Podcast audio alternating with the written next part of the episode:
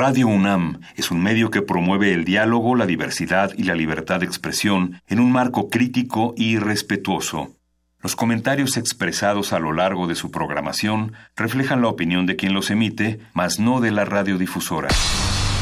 Ante todas las acusaciones que han puesto en duda yo quiero dejar muy claro ante todos ustedes. Vivimos tiempos donde el mundo no es gobernado por las personas más altruistas. Donde los muros estorban a la igualdad. A la sexualidad. A la creatividad. ¿Está en tus planes llegar al altar nuevamente? Donde se habla sin pensar y se admira sin saber. Vivimos los mismos tiempos que están viendo a la comunicación renovarse, al arte reinventarse, a la libertad superar sus límites. Nos hacen creer que lo mejor es triunfar en la vida. Donde el conocimiento y la denuncia están al alcance de nuestros ojos. De nuestros oídos.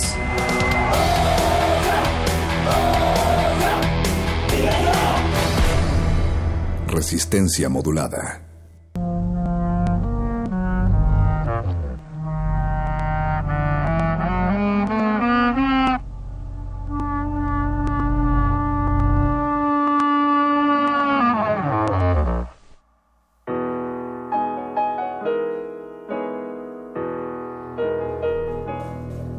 Se lee con el oído, con la sangre, con las entrañas, con el corazón, se lee en las calles, avenidas y parques, lo que se lee por las frecuencias de resistencia modulada. Muy buenas noches a todos los que están escuchando esta transmisión de resistencia modulada. Mi nombre es Mónica Sorrosa y a un lado orgullosamente universitaria, orgullosamente Puma, Natalia Luna. ¿Cómo estás, Moni? ¿Cómo está toda la resistencia? Habla para que yo te conozca, habla para que la resistencia te escuche en estas siguientes tres horas que tenemos por delante aquí a través del 96.1 de frecuencia modulada en Radio Universidad. Y estamos insistiendo mucho en, en lo Puma, en lo universitario, Moni, porque estamos bien emocionados, todo el equipo que vamos a estar mañana en uno de los distintos planteles de los colegios de ciencias y humanidades. Mañana toca turno de visitar eh, con el hashtag Voces en el Campus en el CCH Vallejo. Así es que si ustedes son del CCH Vallejo y saben en dónde están el área de cafeterías, ahí donde compran su torta gordita, taco, churritos, ¿Venderán salchipulpos? Yo fui al CCH Vallejo, Natalia. Ese es un plus. Yo fui al CCH Vallejo y los salchipulpos costaban seis pesos en ese entonces. Mm, en el CCH Sur no había salchipulpos, pero había unas gorditas de chicharrón que después los quitaron porque le llamaban el Paseo de la Muerte. En fin, pero eran muy buenas cuando existían. Es parte de ser universitario y es parte de la vida académica creo que deberían eh, patentar esos pasillos porque en cada los de la muerte así sí, los de la en cada salmonela. prepa en cada CCH en cada facultad hay un pasillo de la muerte o un pasillo de la salmonela cierto o falso Sin duda, pero, pero suponemos que en CCH Vallejo todo va bien y por eso nos vamos a encontrar mañana a partir del mediodía. Del mediodía hasta las 3 de la tarde vamos a estar resistencia modulada en la zona de cafeterías, así es que pasen la voz, ahí andaremos, eh, saluden a la resistencia, piensen también en, algunas rolas que quisieran escuchar y que podemos ir anotando para después reproducirlas acá en este 96.1 cualquier otro día. Y recuerden entonces también que como vamos a estar mañana transmitiendo desde el CCH Moni, en la noche, las tres horas de transmisión que tenemos de 8 de la noche a 11 serán precisamente eso, escuchar a qué suenan las voces en el campus del CCH Vallejo. Así es, va a estar, va a estar muy bueno, va a estar el perro muchacho por allá, voy a estar yo, el maestro Candiani también se suma a esta iniciativa, va a haber cine, va a haber charla, no se lo pueden perder. Si ustedes son del CCH Vallejo y viven por el norte, pues acérquense, porque salimos de la cabina de confort, algo que siempre nos, nos gusta y lo hacemos plácidamente también. Aunque va a estar también bien bonita la cabina de allá, ¿no? Pues, ya siempre, verán, ya verán. Siempre encontrarnos en espacios distintos y justo escuchar esas voces y la oralitura que también han de traer cada quien en sus versos, en sus pensamientos, pues son dignos de escucharse y acá en Resistencia Modulada estaremos también para eso. Y hablando de que va a haber sección de cine o al menos representantes de, de retinas por allá, pues Sebastián Hoffman visitará la cabina cinematográfica esta noche, Moni, para charlar de la película tiempo compartido, así es que aquí Rafa Paz y compañía estará a partir de las 9 de la noche y cerramos con la sección más freak, más ñoña, pero también que todo adulto escucha. Más, más virgen, el calabozo de los vírgenes se va a poner espeso porque van a hablar de Ulises a Batman, la historia de la humanidad y cómo ha estado plagada de relatos épicos. Entonces, si ustedes son clavados de la narrativa del cómic, más allá de lo gráfico, tienen que escuchar este calabozo de los vírgenes que de verdad se va a poner interesante. Agradecemos, Natalia, también en la producción de esta cabina de resistencia modulada a Eduardo Gordo Luis Hernández. En los controles está don Agustín Mulia. Gracias, don Agus, como siempre. Y en continuidad, Alba Martínez. Ahí estamos, estamos el equipo. Listo, Moni. Y bueno, eh, anunciábamos desde el día de ayer que esta semana hemos propuesto el tema de la oralitura. También previamente en Resistencia Modulada ya hemos hablado del spoken word, spoken poetry y hemos tenido también jams en la propia sala Julián Carrillo y en estos micrófonos. Y en este caso también nos interesa pues seguir revisando cómo es que la tradición oral es la que le da sentido también a gran parte de los textos, de la literatura y también cómo se va impregnando de identidad. Por ello, nos va a acompañar esta noche Cintia Franco, así es que presten sus oídos, súbanle mucho al 96.1 y resguárdense acá de esta lluvia. Resistencia modulada.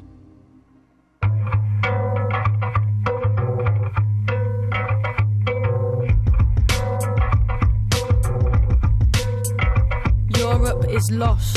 America lost. London lost. Still, we are clamoring victory. All that is meaningless rules. We have learnt nothing from history. The people are dead in their lifetimes, dazed in the shine of the streets. But look how the traffic's still moving. Systems too slick to stop working. Business is good, and there's bands every night in the pubs, and there's two for one drinks in the clubs, and we scrubbed up well.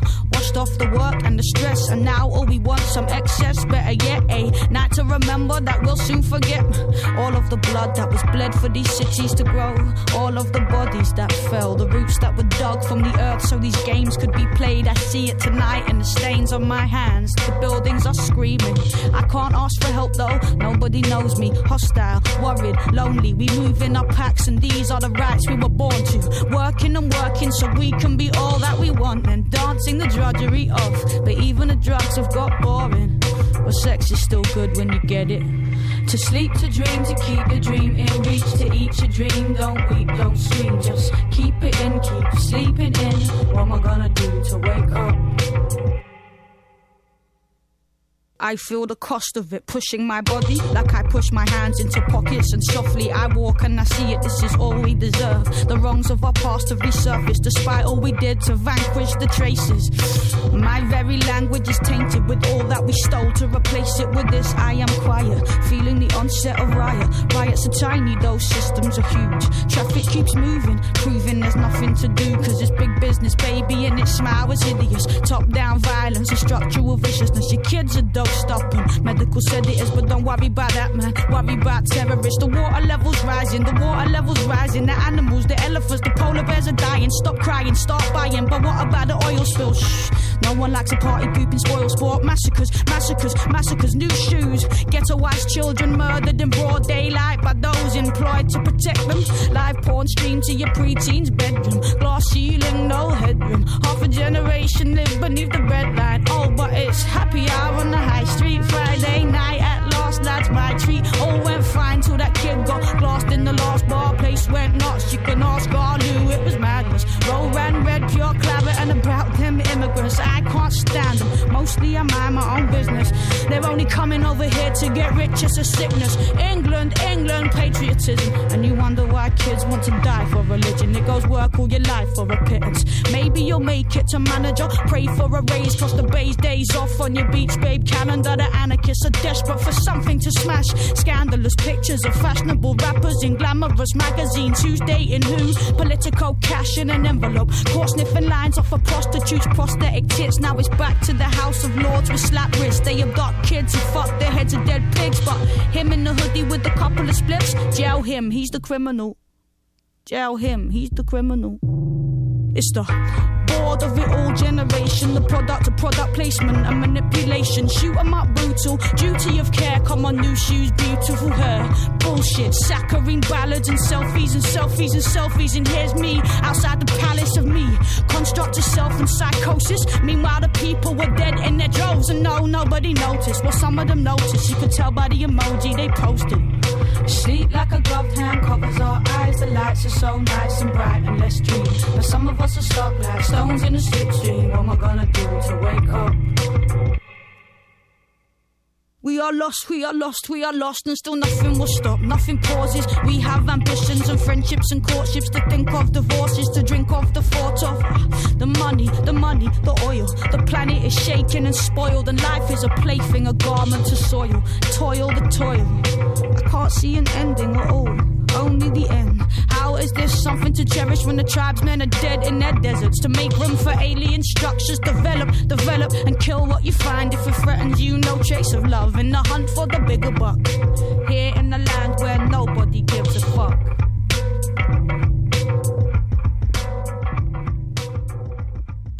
Resistencia modulada.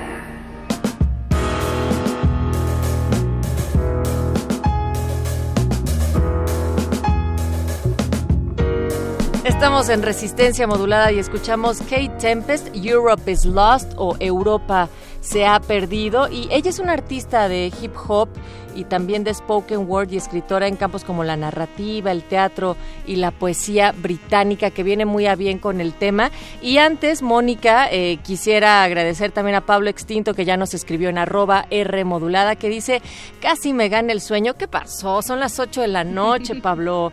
Dice, pero lo espanté, eh, ya casi empieza, ya empezó resistencia modulada. Hoy me acompañarán en un intento más de leer cosas pendientes. Ponle a Radio Unami, deja de aburrirte con los mismos rollos que ya te conoces de memoria. ¡Auch! Gracias, Pablo. Y dice también hashtag voces en el campus. Mañana CCH Vallejo estará la resistencia modulada.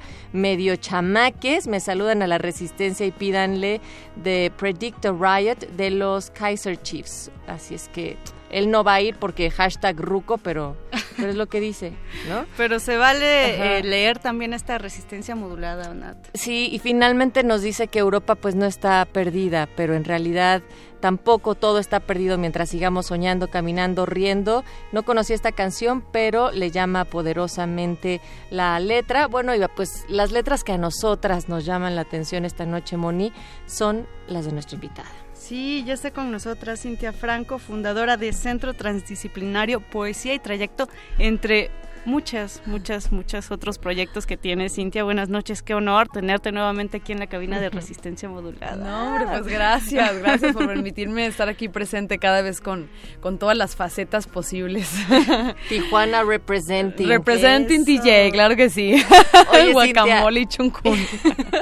Nosotros aprovechamos como cada ocasión para invitarte por cualquier cosa, ¿no? Así decimos, esta semana vamos a hablar de spoken poetry, spoken word, y pues invitamos a Cintia. No, pues que esta semana vamos a decir sobre feminismos y jams. Y, tenemos que invitar también a Cintia. Y está Cintia. Y en esta ocasión es oralitura. Oralitura dirías tú que realmente logra abrazar lo que ustedes están haciendo como proyecto, cada quien pues desde su propio viaje.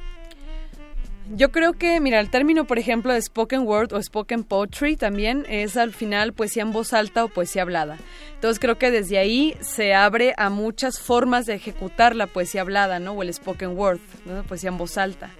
Entonces, eh, entre todas esas vertientes se encuentra la exploración oral. Entonces la podemos cantar, la podemos rapear, la podemos este, sonear, lo que tú quieras, ¿no? Con tu voz desde aquí se abren como grupos, ¿no? Poesía feminista, poesía en lenguas originarias, poesía pregonera, poesía ta ta ta, ¿no? Entonces es como amplio, ¿no? Tiene muchos hijitos la, la poesía. Ahora la oralitura, precisamente, les comentaba antes, me gusta mucho, ¿no? Ese término porque, además que es en español, ah, un español mezclado, eh, es acuerpar al final de cuentas el, la palabra, ¿no? O sea, está escrita y es como tú la nombras con tu cuerpo, ¿no? Y cómo tú la nombras con toda la exploración que tenga desde tu cuerpo hacia tu voz, hacia todo, ¿no? Una, poesía que... Además la poesía fue sonido en un principio, ¿no? Exactamente. Como dice eh, toda, toda, toda la cultura tuvo el origen de ser hablada, ser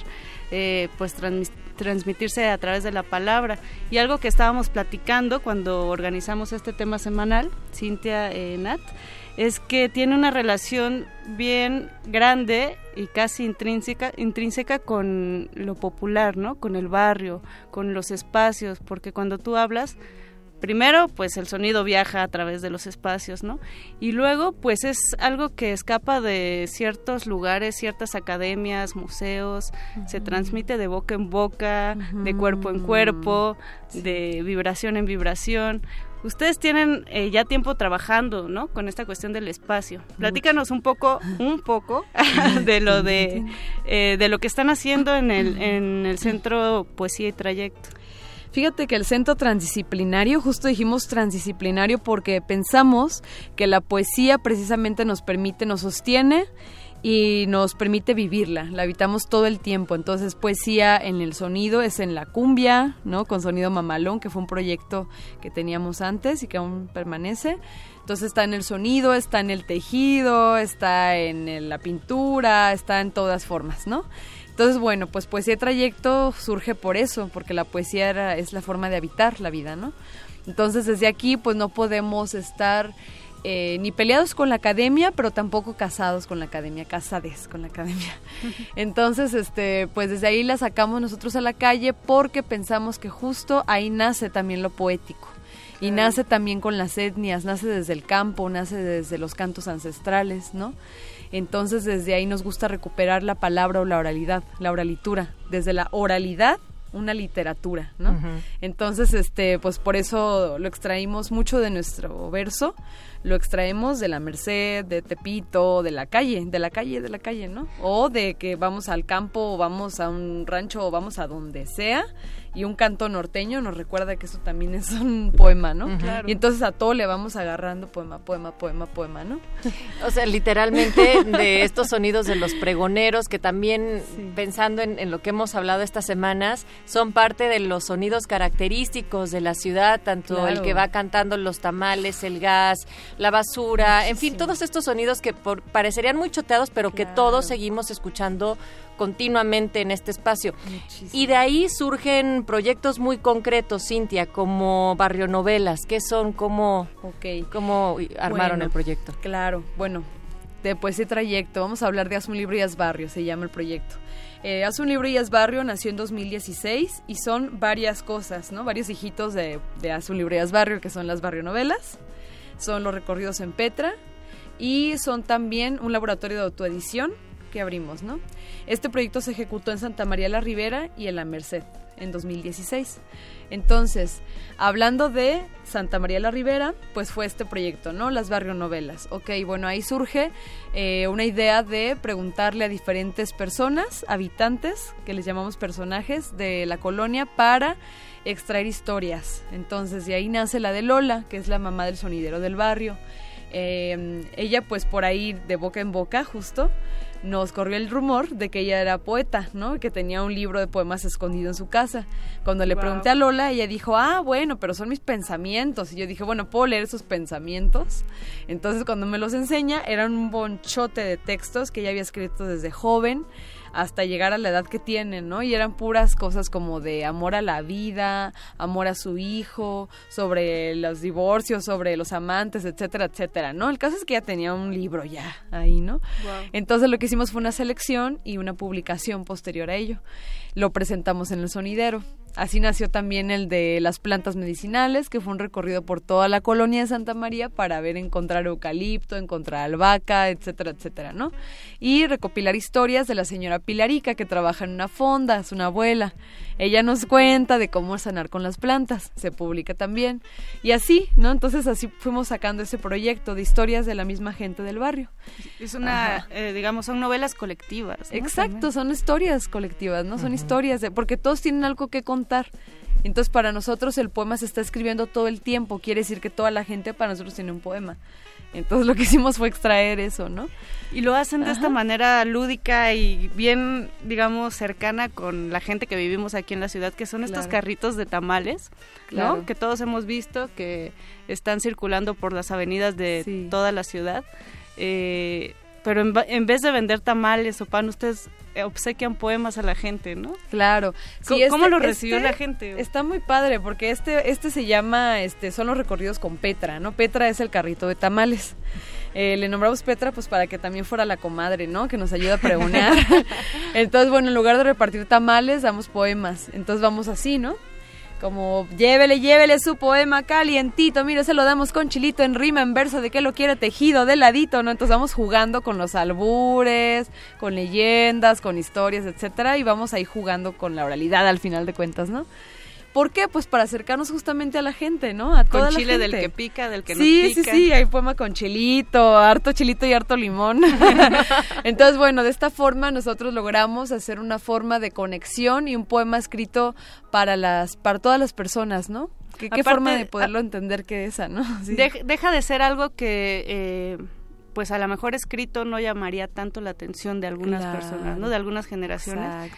Y a través de la oralidad cobra otro sentido y otra dimensión también. Claro, porque además como te comentaba, pues este proyecto lo hemos ya ejecutado en 2016 nace, pero hasta la fecha lo hemos llevado a cabo varias veces. Eh, fue también hace poco con Diverso, con, fuimos con mujeres en contexto de prostitución, nos fuimos a La Guerrero, justo con Sara Raca, ¿no? Carlos Atl también, Comi que nos acompañó. Entonces, mientras estábamos en La Guerrero y en estas zonas aledañas, pues recitamos para la gente que se moneaba, ¿no? Así para los carnales y luego les pedimos que ellos también recitaran. Entonces, pues bueno, eso.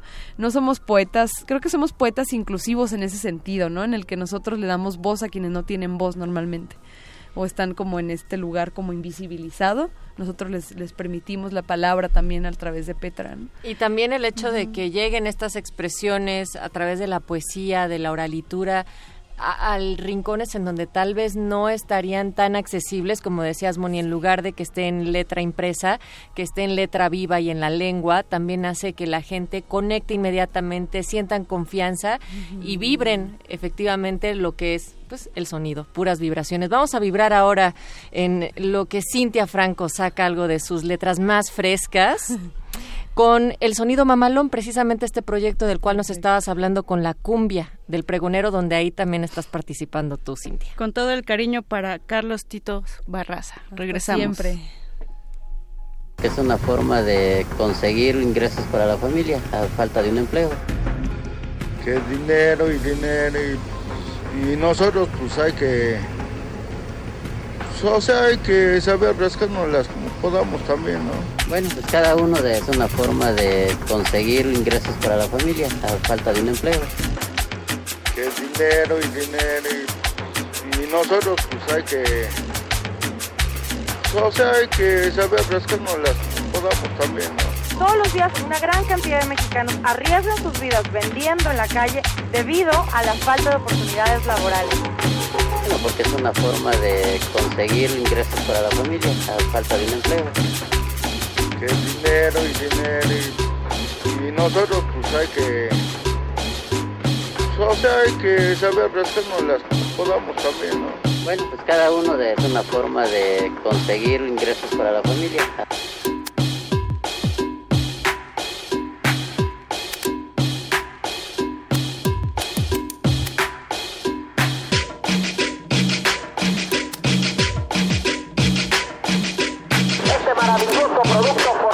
Los ojos, limpia las arterias, combate las cataratas, la carnosidad, el enrojecimiento excesivo, la ceguera. Este maravilloso producto fortalece los ojos, limpia las arterias, combate las cataratas, la carnosidad, el enrojecimiento excesivo, la ceguera.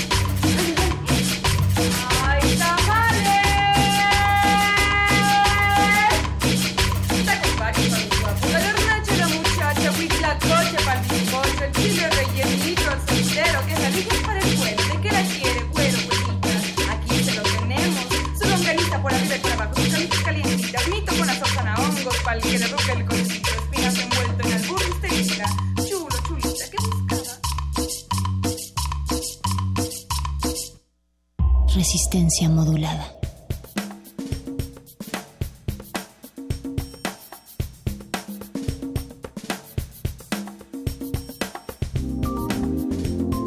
Y acabamos de escuchar Cumbia del Pregonero de Sonido Mamalón, que es este proyecto, pues justo eh, transdisciplinario que tienen con intervención de DJ, con BJ, eh, también poesía en vivo. Platícanos tú, Cintia Claro. Franco. Bueno, pues mira, eh, realmente Titos ahorita ya es un tiempero, ya se nos fue, se nos fue al Tlalocan. Entonces, este, pues lo que queda de él es justamente su música, ¿no? Y ese fue un proyecto muy bonito, fue con VJ, fue con un baile en vivo, nos poníamos a bailar, nos poníamos a recitar, mientras Titos tocaba las cumbias. Y rescataban Y- sonidos también. Claro, eh, de eso pues seguramente Titos podría platicarlo mucho más a profundidad porque fue el creador de la música. Era un artista muy muy completo, ¿no? Hacía de todo un poco y entre ellos pues era esto, ¿no? Intervenir las cumbias con lenguas originarias, con sonidos callejeros, volver oralitura su, su cumbia. Cintia, prácticamente. y en este momento continúa el proyecto del, del poder salir así con el, con el carrito tamalero y, y cuáles son las rutas pues para que la gente pudiera también seguirle. Bueno, mira, yo creo que de primer, en primera instancia tendrían que agregarnos en Facebook a Centro Transdisciplinario Poesía y Trayecto AC, porque eh, ya no lo hacemos, digamos, periódicamente cada semana, más bien no lo hacemos cada semana, lo hacemos periódicamente, una vez al mes, ¿no? Ya no es tan frecuente, justamente porque ahora pues tenemos multiproyectos, ¿no? Entre ellos el Santa Slam, Tira Verbo, Tira Barrio, que lo organizamos junto a Museo del Chopo. Entonces, bueno, pues como ocurren muchas cosas al mismo tiempo, más bien pueden ir a conocer el Locatel que está en Doctor Atel 275.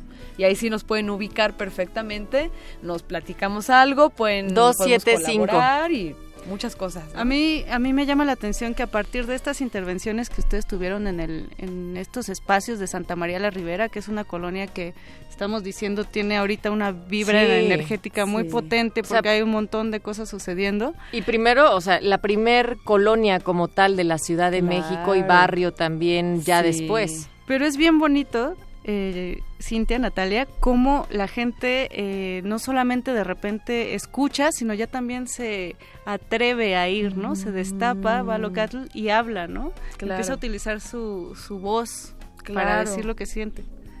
Yo ¿Cómo que- suceden estas sesiones, Cintia? Mm, Yo creo que eso pasa justamente cuando ven que la poesía está ocurriendo, ¿no? O sea, como que alguien les tiene que, alguien tiene que detonar o provocar lo poético, ¿no? Como eso que tú estás diciendo es un poema, ¿no? O eso que tú estás diciendo es importante.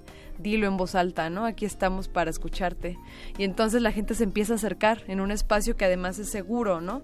Seguro, este, donde no permitimos agresiones ni, ni violencias ni nada de esas cosas, este, pues que no nos pertenecen, entonces este pues la gente empieza a sentirse identificado, ¿no? Yo creo, desde el discurso como pregonero y desde el discurso de volver literatura a la oralidad misma que nos habita, pues la gente se acerca, ¿no? Siente como que ahí es su, su grupo, ¿no? Ahí, ahí, ahí voy yo, ¿no? Con esa manada. Cintia. Y entonces para eso, perdón, se concretó el, el- los que voy a volverlo a repetir porque me gustaría invitarlos mucho Sí. al Santa Slam Tira Verbo Tira Barrio que ocurre el segundo viernes de cada mes Este, y también pues la repartición de la revista Voces de Santa María la Ribera que hacemos junto a Israel Martínez y el Museo del Chopo y bueno, pues donde fue la protagonista la Sara Raca también, como no, ¿no? También Esta habitante de la edición, colonia. cierto, sí. Entonces, bueno, pues ahí están, ¿no? Como los proyectos. Pues a mí me parece súper importante este, pues estos pequeños proyectos que son en realidad un gran proyecto que están haciendo en Santa María y, y me gustaría también saber por qué no los estamos replicando en otras en otras colonias de la ciudad porque todo el tiempo eh, pues estamos hablando de identidad de búsqueda de contenidos, de no solamente tener centros comerciales, sino otros lugares de esparcimiento. Entonces, creo que Cintia, esta es una invitación también, ¿no? Para ponernos las pilas en otros lugares, no solamente en- Claro. en, una sección. ¿Y qué te parece, Cintia, si ahora sí le vamos dando oralidad a tu literatura a través de la resistencia? Y en lo que tú seleccionas, ¿qué es lo que nos quieres compartir? En- está. nos dice por acá eh, Daniel de Jesús, es que Pablo Extinto ya anda rozando la tercera edad, dice, por, por eso de que no iba a ir a CCH Vallejo. Eh, Aarón Barreto, ya listo con todo y mi virginidad.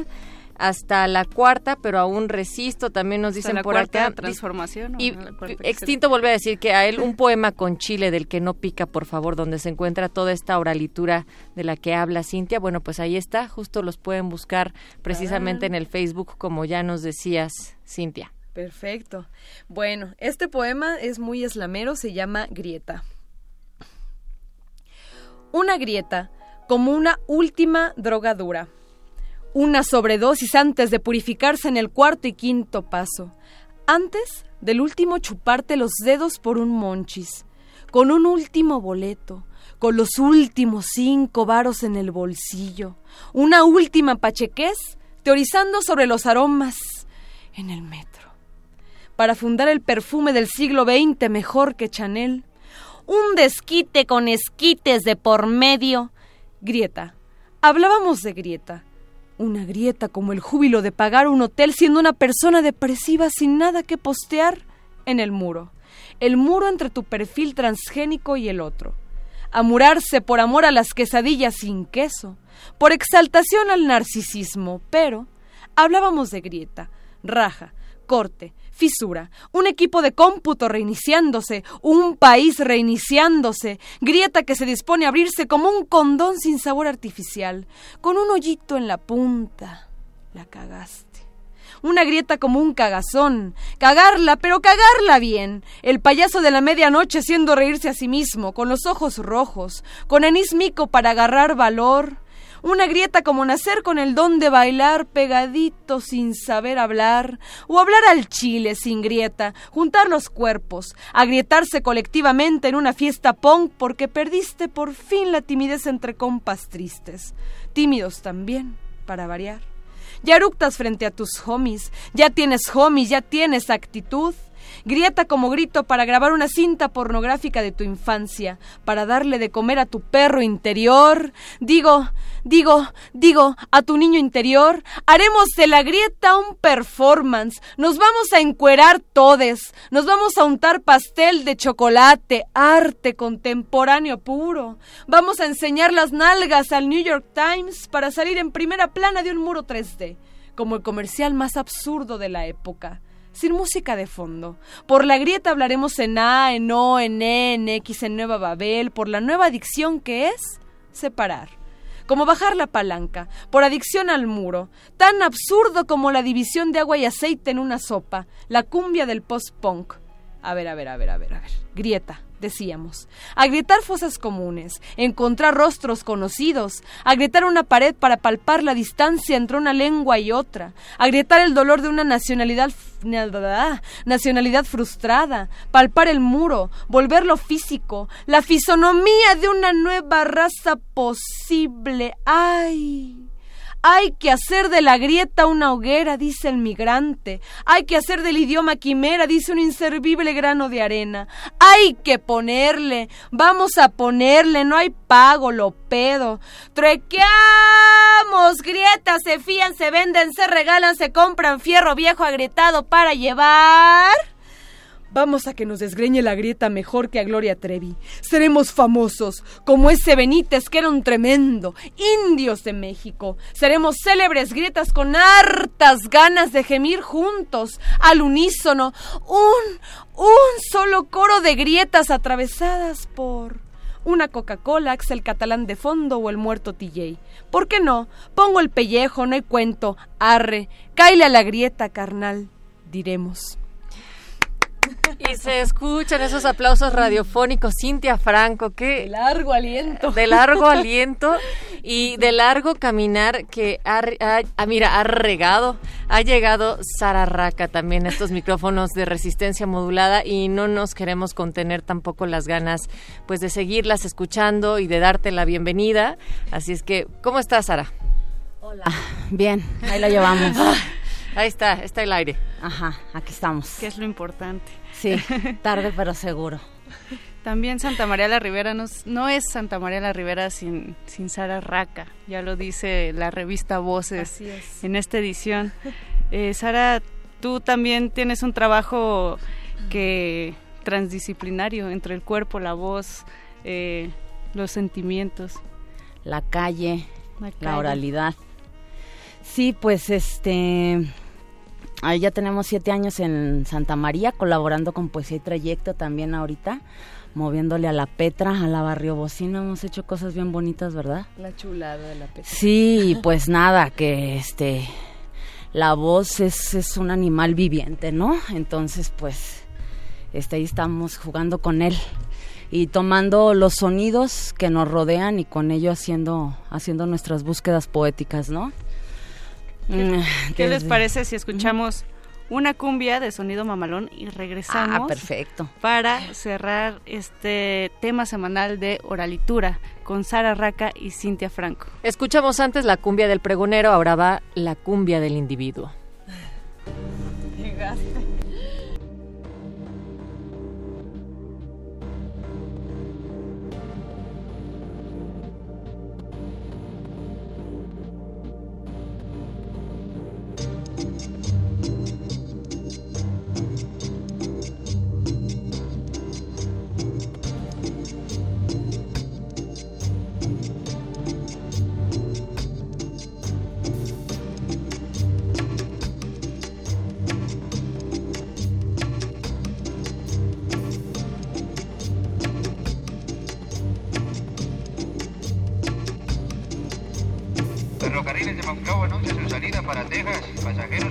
Piedras Negras, Laredo, San Antonio, Houston y Dallas, Texas, favor de abordar la máquina número 501 por el ala 4. El ala 4.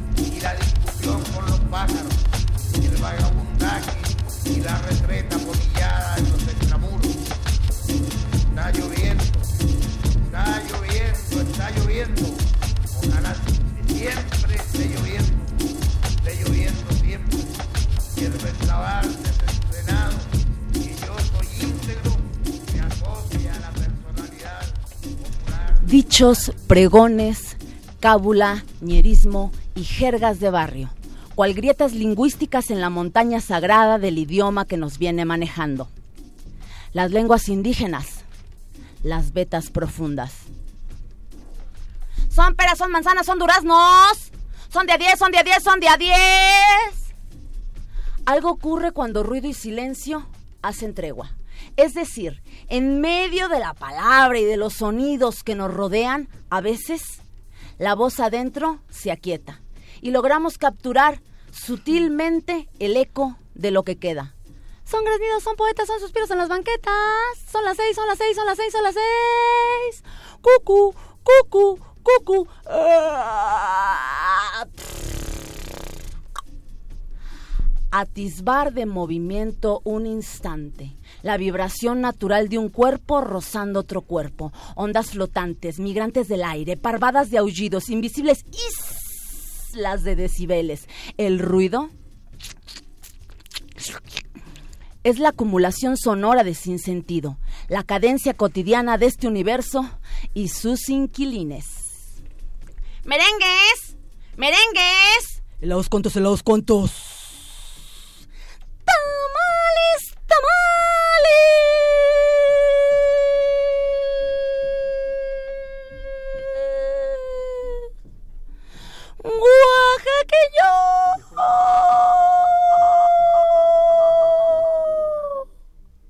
Fuente, fuerza, ritmo, frecuencia, modulación. Es la voz. El silencio es otro instante. Vacío. El mundo que acontece previo al caer la gota. Una pausa. Una ¿eh? vacilación. La última estación antes de decidirnos a realizar o no esa acción. Ah, ah.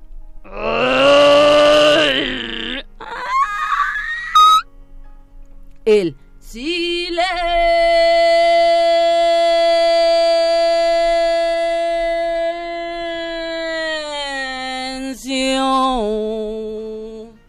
Puede acompañar la escampada, una tarde boquiabierta, una mirada frenética y erróneamente se le asocia la mudez. Avance, avance, no confunda ronquido con roquera, avance, ni se le llame silencio a la indolencia, avance. A todos los pacientes del área de salud mental se les recuerda, aún no existen chuchos para olvidar la ausencia. La historia está marcada con sangre. ¡Ay, camotes! Rabia. ¡Ay, camotes! Miseria. ¡Ay, ay, ay, camotes! Ya no me cantes cigarra, que acabe tu sonsonete.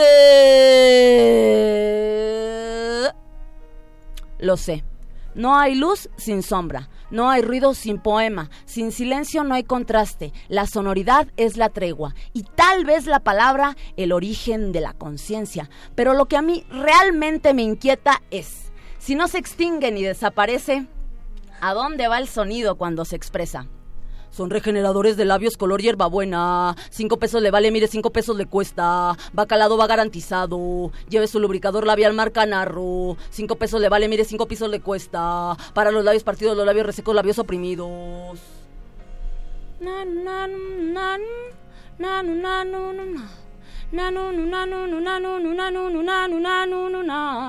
Cinco pesos le vale, cinco pesos le cuesta.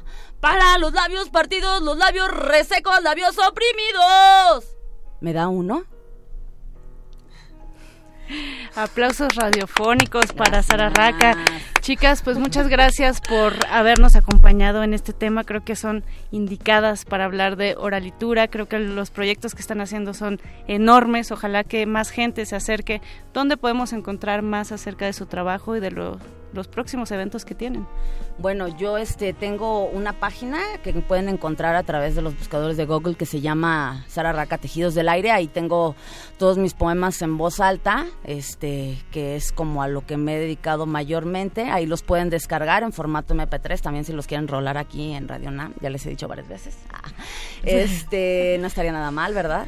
Y bueno, el jueves voy a estar en La Gozadera con un evento que se llama Tres Tristes Tigras este, con Judith Satín, Saria Abreu y su servilleta. Por ahí vamos a estar compartiendo la poesía y las lágrimas y véngase a echar el maullido con nosotros. Eso, Bien, pues bueno, la comadre Sara sin duda es indispensable también, claro que sí, colaboradora de Poesía y Trayecto siempre.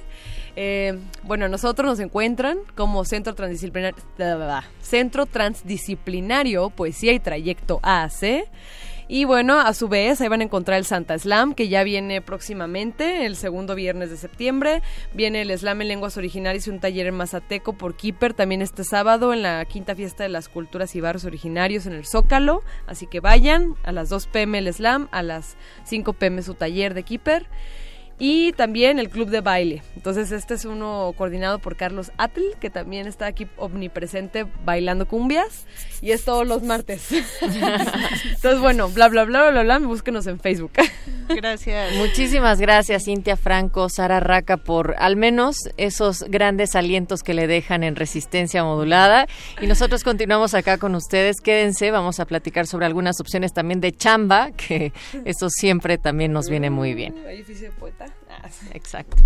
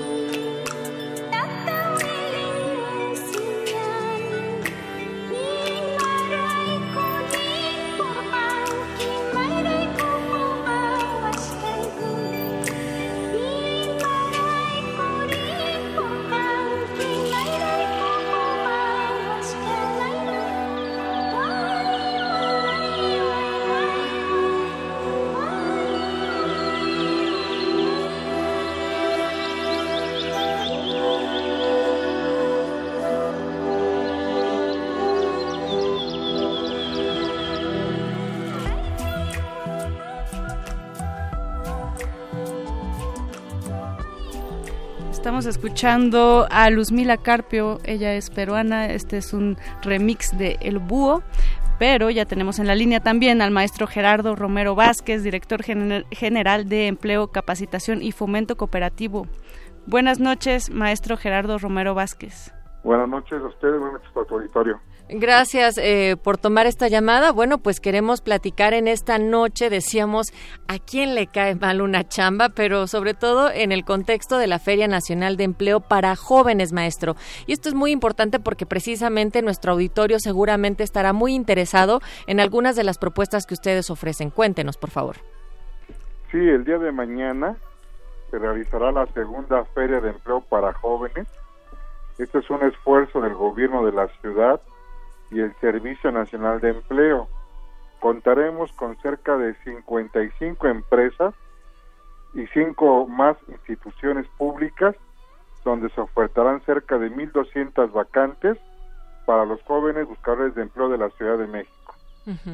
y, esto será también a través del programa Mi Primer Trabajo. ¿Cómo es que vincula a los jóvenes de la Ciudad de México que buscan emplearse con la oferta de puestos de trabajo, maestro? Sí, mira, el programa Mi Primer Empleo es un programa que aplica hace el gobierno de la ciudad con recursos públicos locales y la intención es romper ese círculo vicioso entre si tienes la experiencia o qué experiencia tienes para conseguir una vacante. La idea es que con un apoyo que les dé el gobierno, especialmente los estudiantes de preparatoria o de licenciatura o ingenierías en este caso, puedan tener la oportunidad de colocarse en una vacante. Se hace un convenio con la empresa y ellos nos dicen qué tipo de perfil requieren. Entonces este joven que se va a participar en este programa ya va perfilado, va con una propuesta de empleo de vacante y de uno a tres meses los apoyamos. Y también el caso del, del poli, hay para prácticas profesionales, hay casi se da una beca de cuatro mil pesos en donde el joven también ya perfilado se le otorga una oportunidad de participar en una empresa. ¿Y qué tipo de papeles eh, o requerimientos debemos de llevar, maestro Gerardo Romero, para eh, si, si deseamos asistir mañana al evento? Sí, la idea es que se puedan registrar en una página que es ferias.empleo ferias.gov.mx. Los buscadores de empleo jóvenes se van a registrar, se les va a otorgar un horario y un folio para que su ingreso sea de manera organizada. Como es un evento masivo, tanto Seguridad Pública como Protección Civil nos ayudan y requerimos que se inscriban. ¿Cuál es la ventaja que tiene el buscador de empleo? Uno, primero que va a tener acceso a una información que es la vacante, cuánto es el salario y quién la oferta. Con esto nosotros podemos ya generar, digamos, una ruta donde seleccionemos las empresas que nos pueden generar un, generar simpatías y entonces recorrer las empresas que a bien nosotros queramos. Solamente la única documentación que hay que llevar es un currículum, es un área, la que se va a atender es el área de recursos humanos de las empresas. La entrada es totalmente gratuita, tanto para los que los, los las empresas como para los buscadores de empleo. Bien. Eh, maestro Gerardo Romero Vázquez, también tenemos entendido que este año, que es la segunda Feria Nacional de Jóvenes, se llevará a cabo en la explanada del Monumento a la Revolución. Cuéntenos cuánta gente están esperando más o menos, porque hablan de un aproximado de 1.600 vacantes que tienen disponibles. Así es, estamos esperando, ahorita el día de ayer, hoy estamos esperando los números, traemos cerca de 4.000 jóvenes solicitantes de empleo con cerca de 1.600 vacantes. La entrada es totalmente gratuita, solamente les pedimos que se inscriban en la ferias.empleo.gov.mx. La feria es totalmente gratuita y las vacantes que se ofrecen tienen prestaciones de ley y son empresas legalmente constituidas. Esto lo hacemos porque es parte también del Servicio Nacional de Empleo garantizar que estas vacantes cumplan con los requisitos de ley. Pero esta feria no acaba solamente el día de mañana. Cuando yo me inscribo, también soy parte y paso a formar parte del padrón que maneja el portal del empleo. Si los jóvenes que ya tienen experiencia, ya han trabajado y quieren buscar un segundo empleo o cambiar de empleo, este sistema portal del empleo que es por vía celular, por vía internet, pueden tener alertas de correo electrónico o alertas por vía mensaje, donde si la empresa que yo requiero el perfil más cercano, me lo van a estar reportando. Entonces es una acción interactiva porque el día de mañana serán 1.600 vacantes presenciales, ahí mismo físicamente, face to face, pero a lo mejor en la portada del empleo tendremos cerca de 20 mil vacantes que se ofrecerán para los jóvenes. Venga, pues ojalá que también eh, estos objetivos que se proponen, de acuerdo también al comunicado que ustedes tienen, pues se logren como, además de esta búsqueda de empleo, que sea la de un sueldo digno, que pues muchos empleadores de repente pues no quieren pagar, ¿no? Dependiendo, no importa si tengas o no experiencia, sino en general, por eso cada vez hay gente que va más por la vía libre, pero esta es una buena opción para que los jóvenes se acerquen a esta feria, la segunda feria de eh, la Feria Nacional de Empleo para Jóvenes. Muchísimas gracias, maestro Gerardo Romero Vázquez, director general de Empleo y Capacitación y Fomento Cooperativo de la Secretaría de Trabajo y Fomento al Empleo, por esta entrevista. Sí, muchas gracias. Hacer que esa es una oportunidad, bien lo mencionaste al principio, a nadie le cae mal un trabajo, un empleo, y tengan la garantía que es un empleo formal y ahí estarán todos los servicios de la Secretaría. Buenas noches. Gracias, buenas noches.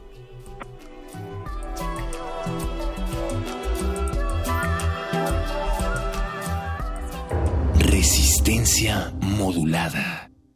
Avances y desafíos. Sexto informe de gobierno. Habla el presidente Enrique Peña Nieto.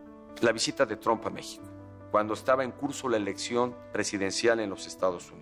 Muchos cuestionaron por qué lo habíamos invitado. Yo invité a los dos candidatos. Subestimé el gran resentimiento social que había para con el presidente Trump. El discurso agresivo del candidato Trump sobre México ya estaba teniendo impacto en las finanzas públicas. Nuestra moneda estaba perdiendo valor y lo que el mercado estaba descontando es que en caso de que llegara a ser presidente y de hacer realidad lo que él estaba diciendo, eventualmente sí iba a meter a México en serios aprietos.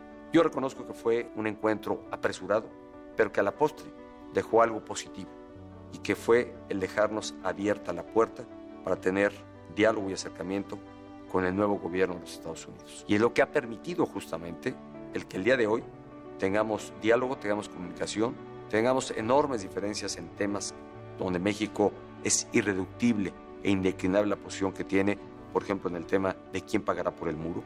Hoy tenemos también posiciones de encuentro en la renegociación del Acuerdo de Libre Comercio. Hoy México a lo largo de por lo menos un par de décadas se ha venido consolidando como un país que comercia con todo el mundo. Hemos prácticamente actualizado y modernizado acuerdos de libre comercio que teníamos anteriormente celebrados y hemos realizado nuevos acuerdos de libre comercio, la Alianza del Pacífico, en el que participa Colombia, Perú y Chile, junto con México. Hemos firmado este acuerdo que incorpora países de la región Asia-Pacífico. Vamos a tener un acuerdo de libre comercio con la Unión Europea que va a permitir que otros productos que anteriormente no se comercializaban de manera libre, ahora sí se pueden hacer. El comercio con la Unión Europea va a crecer. Y se trata, al final de cuentas, que el acuerdo de libre comercio con América del Norte, México, Estados Unidos y Canadá sea un acuerdo en el que todos ganemos. Sexto informe de gobierno.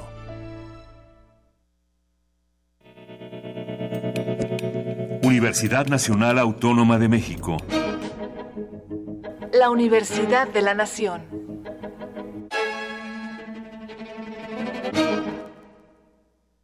Resistencia modulada. Toma un lugar.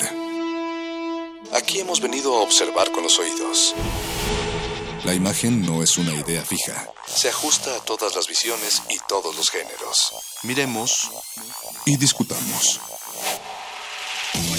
De retinas. Un horizonte sonoro para vivir el cine. De, retinas.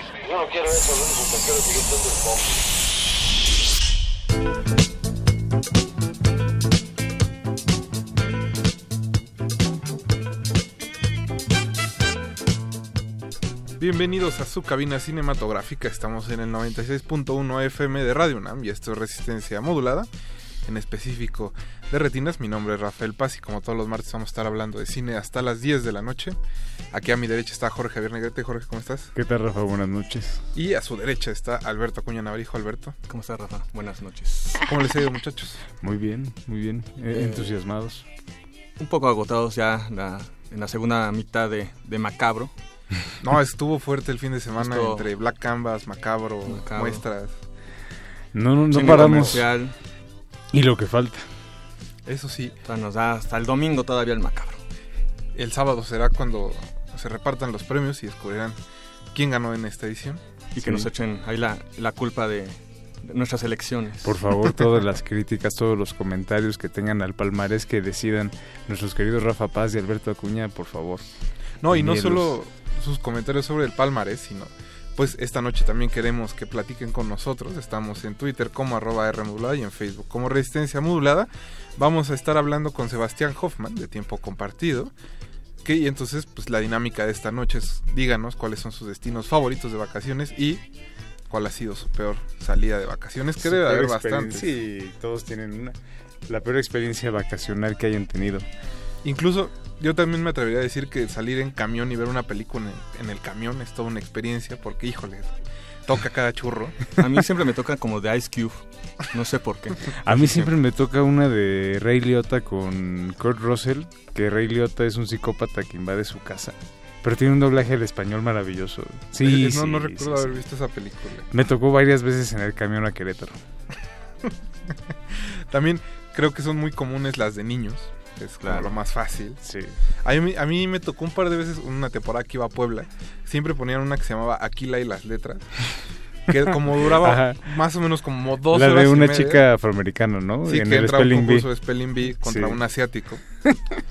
Eh, entonces, el- nunca veía el final porque duraba justo 15 minutos más del trayecto de aquí a Puebla. No le calcularon. Híjole, qué frustrante. Entonces, ajá, hasta años después que la caché así un día en la tele y por fin me enteré cómo acababa la película. ¿Bien cómo acababa? Ya se olvidó. No, no es cierto. Eh, empatan. Mm. Los dos deciden Uh, eso. el sistema Qué por frío. un empate. Qué frío. Pero bueno, ese es el tema de esta noche. También más adelante vamos a estar hablando con Jorge Grajales, que este viernes tiene un maratón bastante especial ahí en el centro histórico de la Ciudad de México. Así que, para adelantar, cine indio. Ya después él dirá Él nos dirá de qué, porque ahora sí que es tan amplio el tema que él, es el experto. Porque sí es algo como muy específico dentro del cine, ¿eh? Eso, y pues también vamos a estar escuchando música de vacaciones. Eh, la, la selección de esta noche la hizo Alberto Acuña Navarijo. Está bastante variada. Mauricio Orduña está en los controles, Eduardo Luis también. eh, Alberto Benítez está en los teléfonos y don Agustín Mulia en la consola. Vamos a escuchar. Ya regresó nuestro- de Montreal, mira. Y regresó mira. bronceadito, no sé dónde fue. Regresó Yo digo que no fue a, Bro- sí. no fue a Montreal. Se debe haber Sí. ido un tiempo compartido también. Sí, sí, sí. Ya nos contará después del corte. Nosotros vamos a escuchar Vacaciones de Aerolíneas Federales y regresamos. Uf.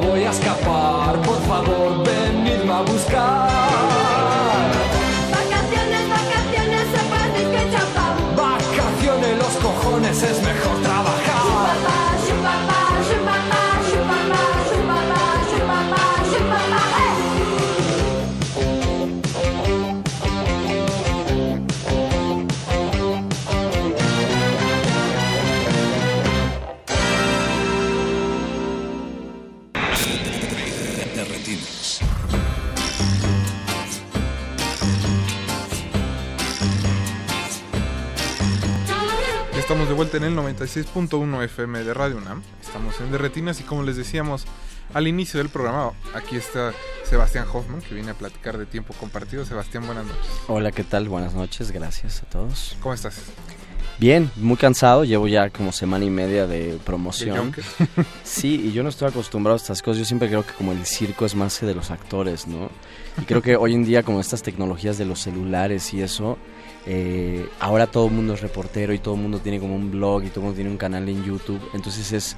eh, tienes que mandar saludos y es, es agotador, o sea, hoy estuvo uno de los Fénix, los premios Ah, con Fénix. los influencers. sí. Ajá, exacto. Y siempre llega un chavito raro. eh, Que nunca habías visto en Sí, exacto. tu vida. Sí, no, bueno, tal, tal- tal cual. No, no, no, podría ser mi hijo, cualquiera de ellos. Y llegan, sí, con tatuajes más raros que los míos. Y siempre te, y, y te ponen la cámara en la jeta, el teléfono. O tienen un selfie stick. Y, y te, y te dicen, oye, puedes mandar saludos a. Entonces es como, yo creo que es más cansado hoy que, que lo que era antes, ¿no? Incluso me imagino que comparado con tu película anterior también debe de hacer Sí, en cinco años cambió la tecnología. Sí, bueno, la película, digo, ahora sale con 200 copias. Halley, mi primera película salió con 10 copias, entonces son 190 copias más que el Halley. Entonces, digo, para mí es enorme, ¿me entiendes? Para mí es, es megalodón. Eh, aunque megalodón igual se la come, ¿no? Pero, eh, pero sí es como, esta, eh, sí ha cambiado. O sea, va- vamos muy rápido, ¿no? Que de hecho mañana es la, la conferencia, ¿no? Mañana es la conferencia de prensa temprano, exactamente. No, yo tomo imagino que Junkets, gracias a que está trans. Luis Gerardo Méndez, eso resta un poquito de- del foco de atención. Sí, a, a- a Luis lo, man- lo mando, así lo mando, así. de- pues ahora él sí se echa todo el circo, maroma y teatro. Miguel Rodarte también. O sea, un poco siento que ellos, a ellos sí les, les, les funciona y lo hacen muy bien. Son profesionales. Yo vivo en, en un pueblito en Morelos eh, y, y la verdad es que no estoy tan expuesto. Entonces cuando me expongo así, me pongo nervioso y es raro. Bueno, pero para aquellos que no hayan tenido oportunidad de ver los materiales de tiempo compartido, pues es la historia de un, de un hombre de mediana edad que decide llevar a su familia a uno de estos hoteles gigantescos que hay al sur del país, en las costas, y que pues ahí en lugar de encontrar sus vacaciones ideales pasa quizá los que sean los peores días de su vida, ¿eh? aunque parece que tampoco le estaba pasando muy bien antes de eso. ¿Ya, ¿Yo viste la película? Sí, sí, sí, yo la pude ver en Guadalajara. Ah, padrísimo. Sí, exacto, ¿no? Es, es, es un poco, habla un poco del universo este de, de las ventas de tiempos compartidos y esta idea de- la idílica de ir y- y al paraíso y en este caso resulta ser eh, un infierno, ¿no? Muy, muy oscuro. Y la película funciona así en el, en el, en el sentido que es, empieza como una comedia de situaciones y se va tornando más y más oscura y más siniestra conforme avanza y termina ¿no? en una película como muy angustiante, eh, en medio de suspenso.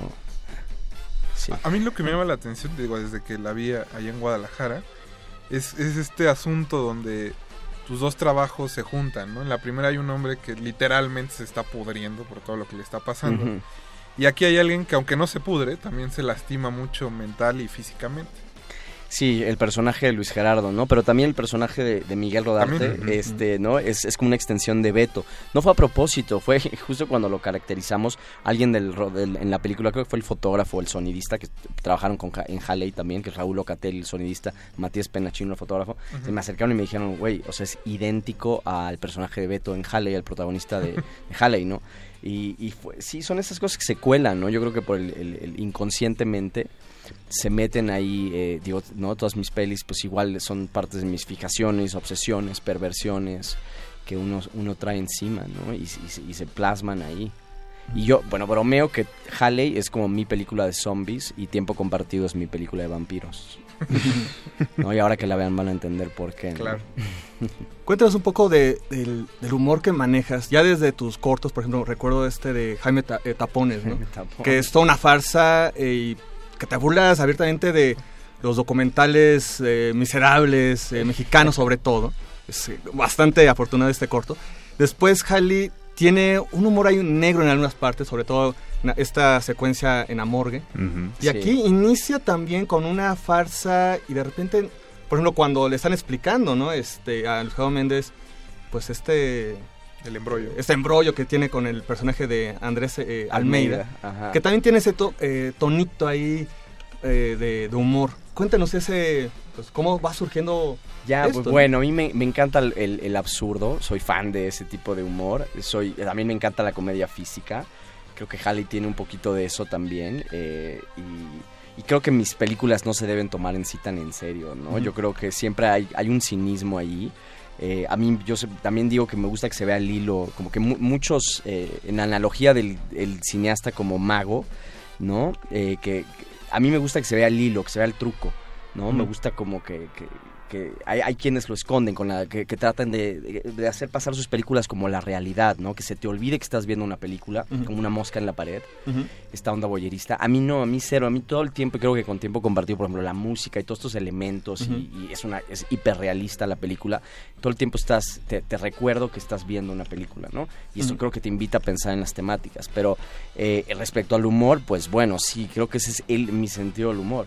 Eh, y también el de Julio Chávez Montes, que es con el que escribí ambas películas, que también tiene una mente muy retorcida. Y, y sí, yo, y, ¿no? Va por ahí, por el, el- el- el humor de, de Luis Buñuel, ¿no?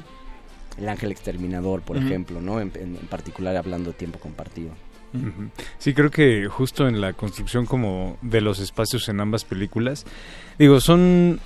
En Halley estamos viendo como el metro, la ciudad, y aquí en tiempos compartidos, pues estos este, complejos como turísticos o de, digamos, eh, vacacionales, que en los que todos hemos alguna vez este, llegado como a caer, pero siempre está como todo el tiempo eh, eh, esta sensación de que estamos viendo este lugar familiar pero desde una perspectiva como justamente muy absurdista, con un sentido como muy distintivo, ¿no? Eh, particularmente en tiempo compartido yo sentí mucho como eh, este aire muy de la langosta, de Lantimos, muy, muy presente, ¿no? En la cuestión justamente como de cómo, cómo estás filmando los espacios, como este, la musicalización y también como el sentido del humor como seco, absurdista, que se también, que también se empata con el... eh, digamos justamente con el deadpan, ¿no? Como tanto Incomodidad, físico, ¿no? La incomodidad que tienen los personajes Sí, en ambas la, la incomodidad que está ahí todo el tiempo, que sí también tiene Claro. como una, este, pues una beta ahí buñueliana. Sí, sí, Lántimos también yo creo que es el, el- el este griego es muy fan de Luis Buñuel sin duda, ¿no? En este caso fue una coincidencia porque para mí me tocó ver La Langosta cuando creo que estábamos filmando la película, Eh, no más o menos a- a- a- por ahí salió eh, o a punto de filmar o algo, o sea ya estaba un poco montada y de pronto también la comparaban con la este sí creo es eh, o con eh, Force Majeure de Ruben Oslund el que ganó luego la Palma de Oro con The Square. Eh, que también es como un, un absurdista maravilloso, un gran cineasta sueco.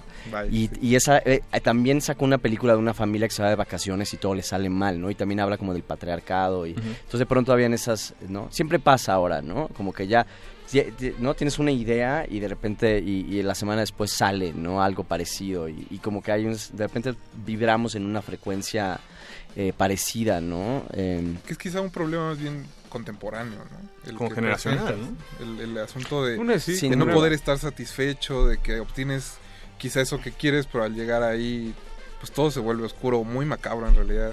Claro, y es una historia de neurosis, ¿no? Yo creo que esa- así se podría describir en, en esencia. Es como, es una historia de demencia y en particular de, de- de paranoia y de, y, de, y de neurosis en los personajes principales que, que son Miguel Rodarte y Luis Gerardo Méndez, que interpretan a, a Pedro y a Miguel, eh, de Pepe y Andrés. Y, y bueno, y también están otros personajes secundarios importantes, que son por supuesto eh, eh, sus compañeras de vida, que es Cassandra Changuerotti, que interpreta a Eva, Montserrat Marañón, que interpreta a Gloria, eh, ambas grandes actrices, y luego están los secundarios, o sea, los otros que están ahí apoyando, como Andrés Almeida, que es la piedrita en el zapato en la película. Que está más- increíble, la verdad. Sí, él ganó un Ariel de Plata por su papel, eh, y, y es, es- sí, es, bueno, es un, es uno de los mejores actores, yo creo que ha dado el- el- el- de verdad esta industria, el cine nacional. Es un camaleón, no tiene una capacidad de transformación, y él para pasar horas en maquillaje, ¿no? no esas cosas no se notan, a veces no... eh, pero él, él, de hecho, todas las eh, cicatrices como de acné que le lo hicieron cacarizo y tenía, y, y, bueno, los brackets. Y era un Oye, poco- incluso el trabajo corporal de él. Sí, es- sí, es- exacto, Es como muy... la que está llevando la- las toallas y toda esa sapo. ropa. Sí, sí, claro. Te, te repele. Sí, sí, yo- eh, sí, ¿no? De, hablando en específico de Andrés Almeida, que interpreta a Abel, pero también está, Miguel Rodarte también hizo una, un- una caracterización, o sea, también hizo Sí. un- es increíble, ¿no? Yo creo que también por eso ganó un Ariel y, y sin duda el reconocimiento, creo que lo que más han reconocido de la película es justamente como ver a Miguel Rodarte, que estamos acostumbrados, incluso fue eh, hasta de sex symbol. ¿no? En, en películas así como Macho y Saldo, Sol- Salvando al Soldado Pérez y todas estas películas que el- la serie este que hizo de Canal 5 Los donde Héroes se- del Norte, ¿no? Anda, Los Héroes del Norte fue muy popular, ¿no? Yo nunca la vi, pero eh, que sale como de, de, de más Sí, además era como muy exagerado precisamente macho, esa, macho. esa, pos- Ujú. esa personaje, ¿no?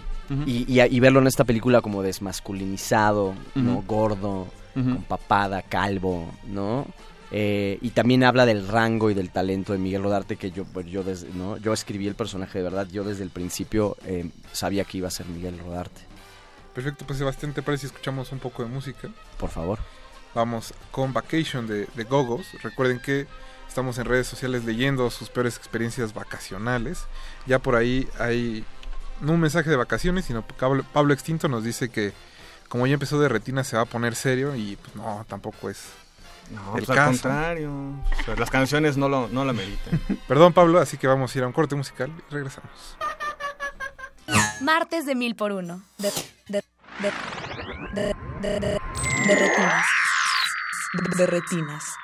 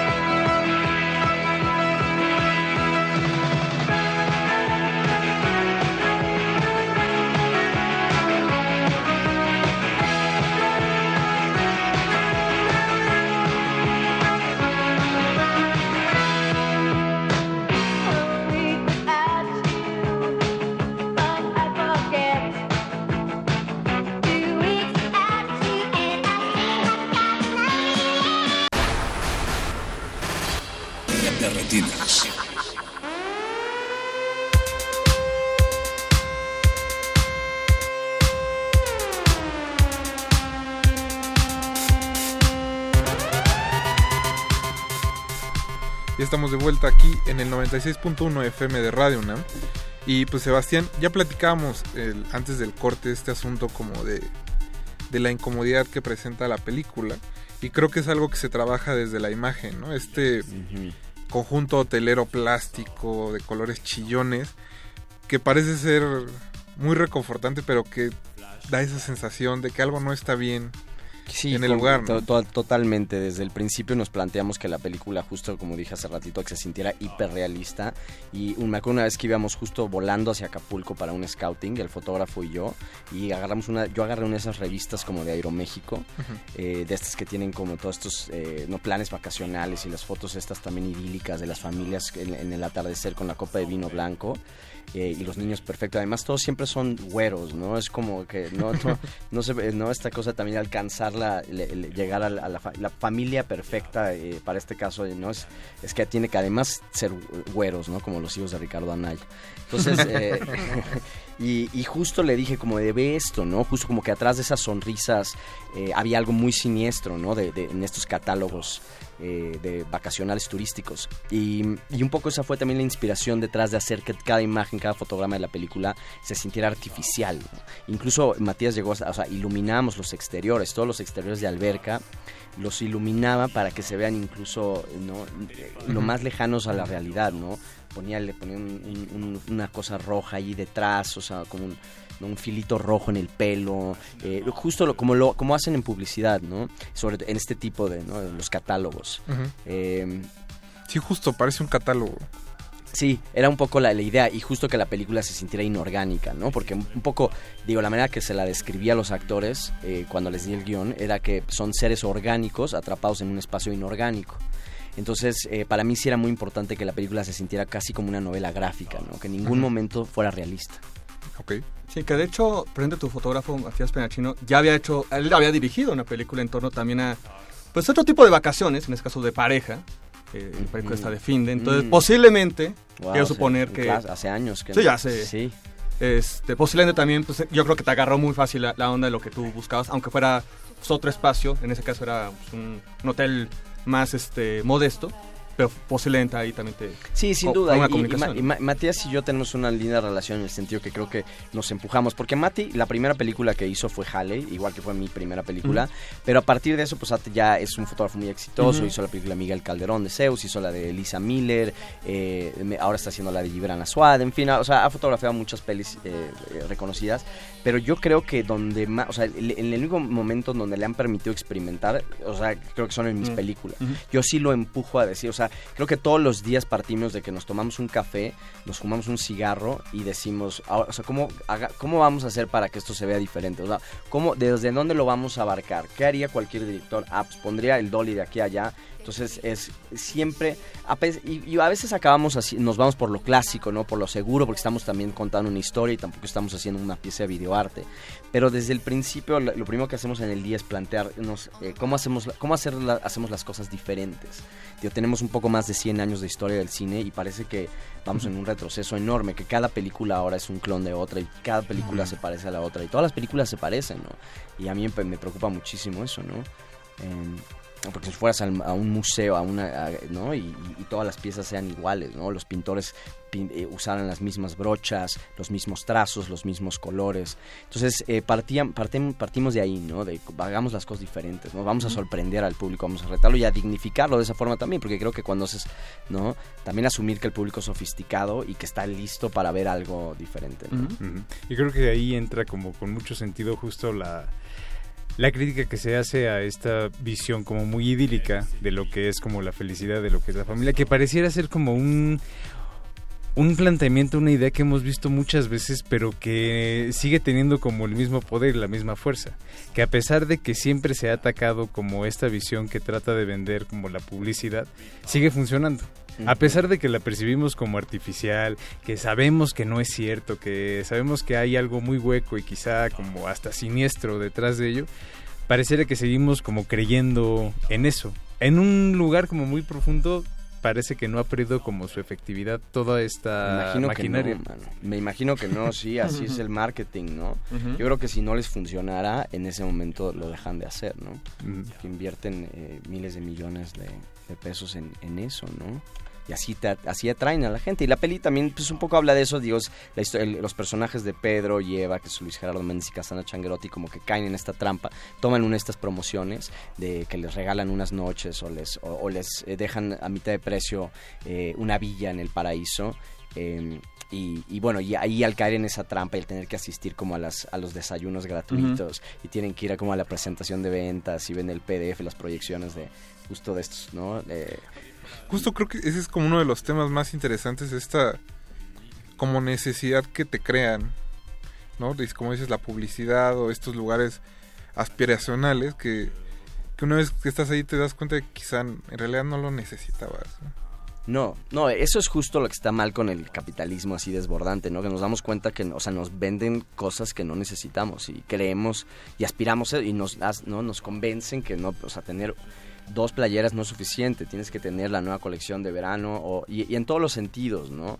Eh, médicamente, o sea, creo que no, no nos hacen creer que nunca eh, vamos a estar satisfechos y de que siempre somos, vamos a estar incompletos y que tenemos que, que consumir y consumir y consumir. ¿no? Y, y la moraleja es de, es de la película es esa, sin duda, ¿no? Por otro lado, eh, ahorita mencionamos eh, la cuestión de- del cuerpo, ¿no? Las caracterizaciones.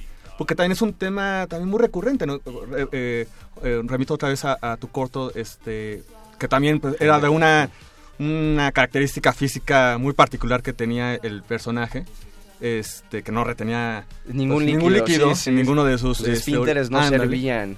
Todos. Tenía, estaba- Jaime Tapón estaba taponeado de las De- de todos lados. De todos lados. Este. Y después, bueno, obviamente Halley es todavía mucho más marcado. Y aquí, además de las caracterizaciones, pues, por ejemplo, el simple hecho de cuando, bueno, hay una secuencia donde, pues, un accidente, Luis Javo Méndez, este, ya, bueno, más o menos el cartel ya indica este, esto, ¿no? De que Ajá. Se rompe pues, le rompe la nariz. Sí. Pero despu- después, ya cuando va en, en una escena climática, pues también vemos cómo, pues, eh, Sí. le sale la sangre y demás. expulsar cosas. Sí, es, es una sí, secuencia sí. No, lo pude evitar. bastante, No me bastante pude particular, contener. bastante entre grotesca, pero en un tiempo muy atractiva, ¿no? También cómo surge este interés de- del cuerpo. Ay, bueno, sí, pues es, eh, te digo que es una fascinación mía. Yo creo que todo mi trabajo. Hice alguna vez una serie que se llama Los Microburgueses con Leandro Córdoba y de hecho estaban aquí, eh, o sea, Die- Diego Ibáñez, aquí, él, ¿no? Este, y varios de, los. eh, este Sonido Changorama, Rafita, el- el, el- el viejito Zaratustra Vázquez, que, Que en paz descanse. en paz descanse.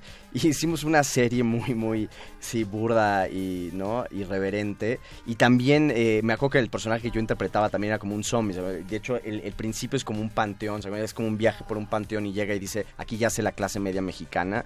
eh, y, y hace hace referencia a los cines de, al cine de zombies y sale una mano y que se come un gansito Ujú. marinela. Bueno, eh, desde entonces, ¿no? Y claro, y, y- y bueno, y lo fui arrastrando y hasta esta película se salpicó, ¿no? Creo que esta es, de todas mis películas, quizás la menos eh, grotesca gráficamente hablando, ¿no? Hay, hay otro tipo de grotesca, en, creo que en- espiritualmente, pero, pero sí, no, no lo pude evitar. También hay, hay todas estas imágenes, de, no te acuerdas de la señora que se está comiendo un hot dog y, y se lo Sí. comparte con, a su salchicha, a su perrito salchicha. su- o cuando está bebiendo en la secuencia de la alberca, eh, la gente que está tomando las bebidas y Ándale, también. Este, entre lo que están bebiendo, más Muy el grotesco. calor, más eh, lo- la gente no, asoleada. No sabes lo que filmé. O sea, al- al final sí medio se, se quedó ahí. Yo creo que encontré un balance perfecto entre que también igual no se vuelva también un, un berrinche eh, Ujú. del director. Porque filmé cosas incluso mucho más pasadas de lanza, como un, un- un tipo meando abajo de una alberca con una cámara submarina. Hicimos un sistema de mangueras. y, o Cosas sea, que pasan en cualquier vacación. Eso hubiera quedado. Todo el mundo se hace pipí en las albercas y Claro. que no, no es un ser humano. Normal. No, pero justo por ejemplo esto que dice Alberto del cuerpo que expulsa, me parece que eh, encuentra como ecos dentro de la película, ¿no? El mismo hotel es como una ballena gigante que lo único que hace es tragar gente y expulsarla, ¿no? Ni siquiera Sí. hay una pausa, solo, solo sirve y para hasta los mastica, ¿no? Creo que muchas de las críticas que han escrito, porque ves que siempre, como decía Godard, que él hacía las películas y dejaba que los críticos se las explicaran, pues un poco yo siento igual, yo he leído críticas de Europa donde también hablan como justo esto de que los, todos los personajes están como físicamente heridos. Bueno, en el caso particular del personaje Luis Gerardo Méndez, que llega con la pierna rota Mm, claro. y se va todavía más amolado y esto que decías como que la máquina lo mastica y lo escupe no más chueco. Lo de la pata rota, por ejemplo, sí es, es, eh, él se rompió la pierna, o sea, el actor Luis se rompió la pierna a dos semanas de rodar la película. Entonces lo tuve que lo tuvimos que incorporar. Él me habla, yo entré medio en pánico, no sabía si iba a funcionar, porque justo en la película tenía que pasar esto que se rompe la, la cara y yo decía, "No, ya es demasiado, o sea, nadie no es completamente ya nadie me va a creer y y, y- y Luis, la verdad es que es un gran actor y me dijo, tranquilo, chaparrito, lo, lo incorporamos. Lo, no, no te preocupes, o sea, porque me dijo, no puedo caminar, güey. O sea, es así. Entonces tuve que no cambiar, modificar algunas secuencias que eran físicas eh, y hacerlas más estáticas. Y, y bueno, pero, pero creo que es de los que, a lo que voy es que me lo han celebrado muchísimo en Europa, como eso de que él, él- él trae como tal mal rollo el personaje, está como en esa, trae una nube. Es como un perdedor innato, ¿no? O sea, se nota sí. que ya tiene obviamente una crisis familiar. ojalá Luis no está escuchando. Este, no, bueno, obviamente el... Sí, este, es como el, el hombre que sabe que no lo va a lograr. Sí, como que está cantado desde un principio, ¿no? Y que Parece. ese viaje era como la última esperanza de lograrlo. Sí, Sí, y obviamente... está tan desesperado.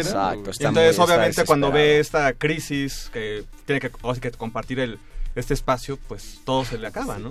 Y eso es increíble algo de Luis, de que él, él le dio, teni- le tuvo tanta compasión al personaje, creo que mucho más que eh, Julio y yo que lo escribimos, y que nadie, por supuesto, en el rodaje, todos eran como, puta, este neuras, qué nefastez, y... Y eh, Luis Gerardo lo sí lo abarcó desde la ternura, desde y creo que funciona con el público porque en, en vez de que te caiga mal el personaje, creo que es lo contrario, ¿no? Él, sí, él hizo que empatizar. simpati y ese es el, el talento de un actor, porque en papel era un nefasto, era un neuras y el, y el actor le dio un alma y entonces eh, se- te sientes mal por él al final. Exacto. Pues, ¿qué te parece si escuchamos un poco más de música? Esta no es precisamente una canción de vacaciones, pero Alberto dice que aparece en todos los montajes de vacaciones. Siempre les ponen como, sobre todo en las carreteras, siempre, viajes de carretera siempre ponen... Pues vamos a escuchar Work. Down Under de Men and Work y Siempre regresamos la ponen. a The Retinas. Como que la tengo muy presente. De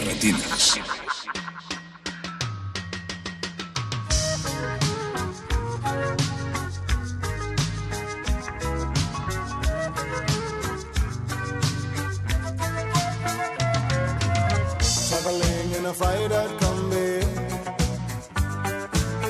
on a hippie trailhead full of zombies. I met a strange lady, she made me nervous. She took me in and gave me breakfast. And she said, Do you come from a land down under? Where women go and men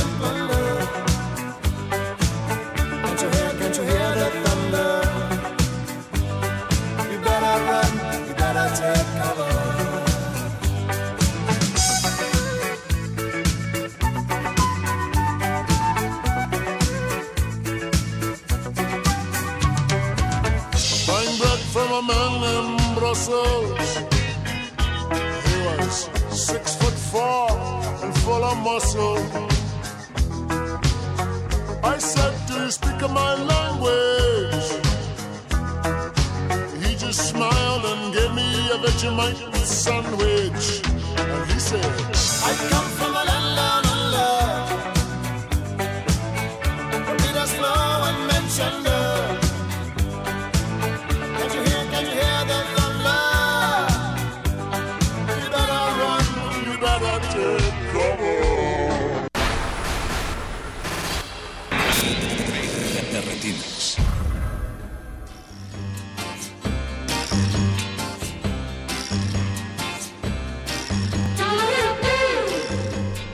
Estamos de vuelta aquí en su cabina cinematográfica.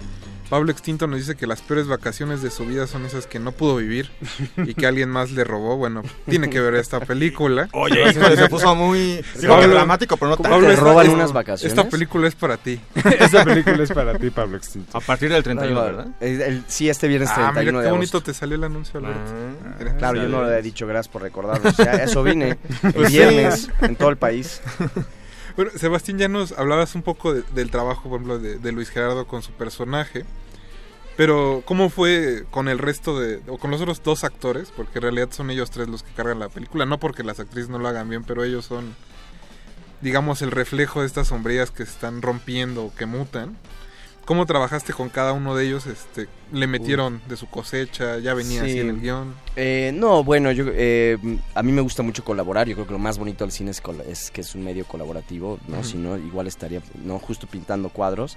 Em, no, cada un actor fue un universo. También vino este actor americano que salió en Breaking Bad. Ah. Em, y él interpreta medio el villano. Entonces, eh, y, y- y de- también está, pues es que es un gran ensamble enorme, ¿no? También, de hecho, está Noé Hernández en un cameo. Está Juan Carlos Colombo, de un actor de, antaño. Eh, entonces, eh, pues sí, qué afortuna la mía de que confiaron en algo tan arriesgado, sobre todo para Luis Gerardo y Miguel Rodarte, sí creo que aventarse a hacer esta peli. Pues ellos confiaron en mí, yo confié en ellos, la verdad es que sí se, ¿no? se dejaron ir. Y, y fue muy lindo, yo aprendí muchísimo. Entonces yo estaba muy abierto, justo no llegué como de, de dictador. Eh, no soy así y más bien ellos tienen mucho kilometraje en rodajes y entonces son actores de teatro también los dos, ojo que esa es su formación y yo conocí a Luis por medio del teatro. Eh, yo nunca había visto esos Los Nobles y no sabía bien quién era. Cuando empecé a pensar en él para este personaje, lo vi en una obra aquí en el Insurgentes que llamaba El, el perro de la medianoche, la no-. El incidente del perro de la medianoche, donde interpreta a un niño con eh, autismo, de un niño de 13 años, y es un actor de 33 años, y lo ves en el escenario y crees que es un chavito de 13 años, ¿no? Con, con Asperger. Entonces, eh, pues ya ahí, o sea, yo me, sí me acerqué a ellos como con mucho respeto, y, y, Lu- y- y Luis y Miguel trabajan de formas muy diferentes. Eh, a, a Miguel- a Luis Gerardo le gusta estar mucho más en control, y a Miguel le gusta mucho más ceder el control. Eh, entonces fue, sí, fue muy interesante, la verdad. Ahorita que estabas hablando de igual de los cameos, igual no tiene eh, un diálogo ni mucho menos, pero por ahí también aparece Pablo Guisa. ¿no? Ah, claro. Pablo Guisa. O sea, El- obviamente para nosotros que, que obviamente seguimos eh, eh, su festival y todo, pues obviamente fue un... Un saludo la verdad, bueno, Pablo. Y ahí sí bastante que hemos convertido, curioso. hemos convertido en deporte este, identificar los cameos de, de Pablo. Sí, eh, qué chistoso, mano. Yo no sabía que él tenía ese hobby. Entre muchos raros dicen Claro. que duerme en un ataúd. ¿no? Eh, eh, tiene tarántulas sueltas en su casa. Sí, sí, de hecho. Eh, y justo para uno de sus hobbies es actuar en películas de horror, ¿no? Y Tiempo Compartido, pues sí tiene, es una película de horror de alguna forma, igual que todas mis películas, Sí. creo, ¿no? Y entonces él me habló y me dijo, oye, Sebas, ya estás rodando en Acapulco, ya vi. Y le dije, sí, mi Pablo. Me dijo, ¿puedo ir y hacer un cameo? Y le dije, pero claro, le dije, nada más, yo no, no te podemos volar, cabrón, o sea, alguien de tus, ¿no? Eh, alguien como tú, pues me imagino que requiere todo un... No, no, no tenemos Sí, el el dinero ataúd, para el, el, el- exacto, como el barco ese que transporte Transilvania a Londres. Ah, les qué buena, ¿no? Eh, pero entonces no teníamos el y, y no y el loco este dijo no tú no te preocupes Sebas eh, yo me encargo de caigo". todo el Ajá. hospedaje y todo tú dime cuándo y le dije pues vamos a hacer esta secuencia que creo que aquí puedes entrar muy bien. Y llegó y fue una secuencia muy difícil de dos días de más de 20 horas de rodaje o sea, fue la más Sí, complicada porque hace la secuencia pues, climática, de alguna Exacto, manera. es como termina la peli y además eran eh, no sé cuántos extras y, y cuántos actores hablando al mismo tiempo, en fin. O sea, ya sí creo que ahí me gradué de la escuela de dirección porque ya, o sea, esa fue, eso sin duda es lo más complicado que he sacado adelante y afortunadamente tenía un equipo de técnicos increíbles que me ayudaron a no volverme loco. Eh, pero por la complejidad, ¿no? De la secuencia. Pero Ujú. ahí está Pablo y aguantó vara y eran, eran las 10 de la mañana. Habíamos empezado a filmar a las 7 de la tarde. 10 de la mañana seguíamos filmando y ahí estaba Pablo aguantando vara. y, y ahí está en la película. Se- Sebastián, antes de que se nos acabe el tiempo, también quisiera hablar del trabajo que se hace con la música en la película. Ya nos contabas que con el cinefotógrafo era, un- era una chamba diaria de sentarse y ver qué iban a hacer. ¿Cómo, ¿Qué pasó con la música? Creo que también es uno de los elementos más importantes. Sin duda, la película, perdón, la música, justo creo que fue como lo que amarró toda la película, está hecha por un compositor italiano que se llama Giorgio Giampa y de hecho está ahora en México, vino para el estreno, de hecho me estoy quedando hoy a dormir con él, porque rentó un pisito por acá, yo ya no vivo en la Ciudad de México. Y, y justo, no, pues la, la música es, eh, a mí me parece extraordinaria, o sea, pare- él, él, eh, como que hizo una intervención artística de la película, hizo una intervención artística también como de los soundtracks clásicos, veíamos muchas películas como familiares, como Home Alone, y entonces pe- muchas películas como de, eh, de, de Macaulay Culkin y esas, y, Ujú. y era como, y justo fue a, a partir de ahí, de, eh, las eh, no del soundtrack de películas comerciales de películas em, eh, familiares pero con un empiezan a distorsionarse y justo eh, trabajó con una orquesta en Roma y eh, justo desafinaron las cuerdas y, y hicieron toda una, una cuestión sonora súper interesante súper conceptual no No, y que empata muy bien con todo lo demás. Con ¿no? todo el concepto. Absolutamente. Absoluto, yo creo que amarra bien la atmósfera, o sea, yo creo que no el tono eh, ya ya fue como el- fue la barni- última barnizada, porque fue lo último que le agregamos a la película eh, y ya fue como, para mí fue pasarle la barnizada y, y ya y quedó, ¿no? Como quedó. Y los flamingos, las cereza en el pastel. Bueno, también. Exacto, esos son eh, digitales, sí, no, no pudimos trabajar con los pajarracos reales Pero por, queda bien. por miedo que se, sí, se vayan a morir, decían, no, por No, las tienen más a Luis Gerardo ya con la pierna, me imagino. sí, exacto. Pero Pobre Sebastián, Luis. pues ahora sí que antes de, de terminar, repítenos, por favor, para el auditorio, cuándo se estrena la película, dónde pueden checar los horarios, cines, redes. Ah, pues bueno, la película se estrena este viernes 31 de agosto en todo el país, en 26 ciudades. Ojalá después podamos seguir eh, dando giras en Cinépolis, Cinemex, Cineteca Nacional. eh, va a ir a los foros culturales. eh, entonces sí, yo creo que si quieren ver una película mexicana alternativa, avalada por la prensa internacional y la crítica, pues vengan a ver Tiempo Compartido. También ya premios eh, internacionales. Sí, ganó mejor eh, guion en Sundance, ganó dos Arieles, Luis Gerardo ganó mejor actor en Guadalajara. Y, y bueno, rapidísimo, nada más quisiera mandar un saludo a mi mamá adoptiva, María, que está que la operaron eh, antier y del cuello y que creo que me está escuchando desde el Hospital Ángeles. Pues le mandamos un, saludo y ojalá se recupere. Ojalá Gracias. se recupere. Sebastián, muchas gracias y mucha suerte con el estreno Muchas de la gracias, muchachos, qué honor. Nosotros te vamos a despedir con una canción que se llama Vacaciones de Verano de Los Profesionales, que es un grupo venezolano venezolano jacarandoso, así Sí. que también le mandamos un saludo a Eduardo Luis. No se despeguen, regresamos para brochar de retinas. De retinas. Mami, tú y yo vamos a pasar unas vacaciones de verano.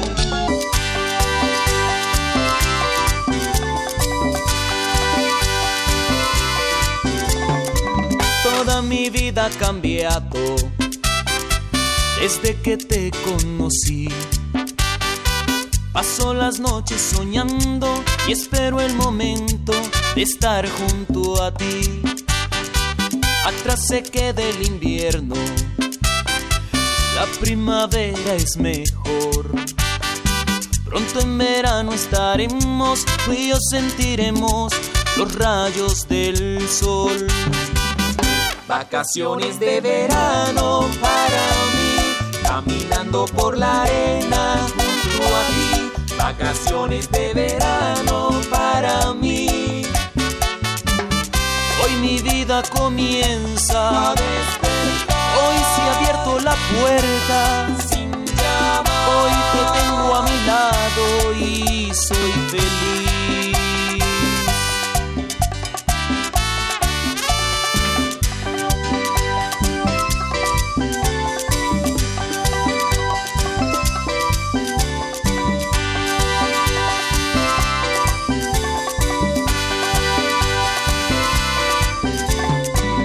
Atrás se queda el invierno, la primavera es mejor. Pronto en verano estaremos, tú y yo sentiremos los rayos del sol. Vacaciones de verano para mí, caminando por la arena junto a ti. Vacaciones de verano para mí. Comienza a despertar. Hoy ha abierto la puerta sin llamar. Hoy te tengo a mi lado y soy feliz.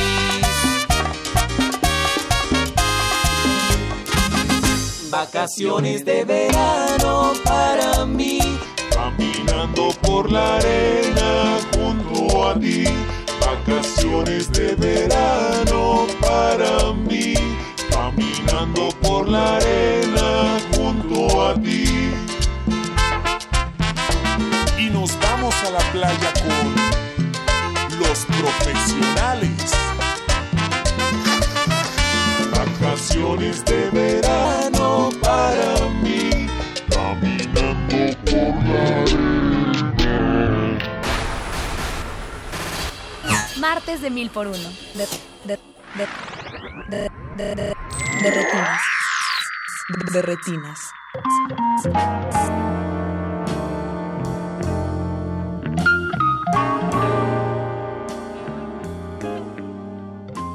y este de se nos está escurriendo entre las orejas. Le mandamos un saludo también a Roel Malagán, que nos estaba escuchando y alcanzó a grabar un pedacito de la entrevista con Sebastián, lo puso en Twitter. Ok, ¿Cómo que nos está? Pues todavía te- no terminamos. Espero, porque si está grabando a veces es difícil, digo. No todos podemos ser como Alex Lora. Exacto. Tener la grabadora lista. Y eh, pues también Pablo Extinto dice que lo convencimos de ver la película, así que si cambiamos hoy a un cinéfilo, con eso basta muchachos que se acaba el programa, viene Denos- los nos damos por bien servidos ya. Ya que no, venga. no es cierto. Tenemos más cine y sobre todo porque tenemos en la línea a Jorge Grajales que nos va a hablar un poco del, del maratón que tendrán este viernes en el José Martí, titulado Misterio a la Orden, cine de suspenso de la India. Jorge, buenas noches. ¿Qué tal? Buenas noches. Quisiera empezar platicando de las películas, pero en realidad yo no las conozco, Jorge, entonces el, el micrófono es tuyo. Bueno, pues vamos a estar eh, viendo cuatro películas de la India que pertenecen al género del thriller. Ajá. Unos se decantan hacia el thriller más sobrenatural, de horror, y otro pues es eh, thriller más convencional. Es una muestra representativa de lo que actualmente se viene manejando en el cine de la India y que viene a romper también las nociones que tiene la gran mayoría de la gente que el cine de la India es eminentemente musical. Alegre, ¿no? son- También. Sí, que son comedias románticas y que es un cine muy kitsch. Y de unos años para acá, la verdad que en varias regiones de la India se está haciendo un cine muy interesante. Está yendo desde a festivales de cine de arte hasta festivales de cine de género.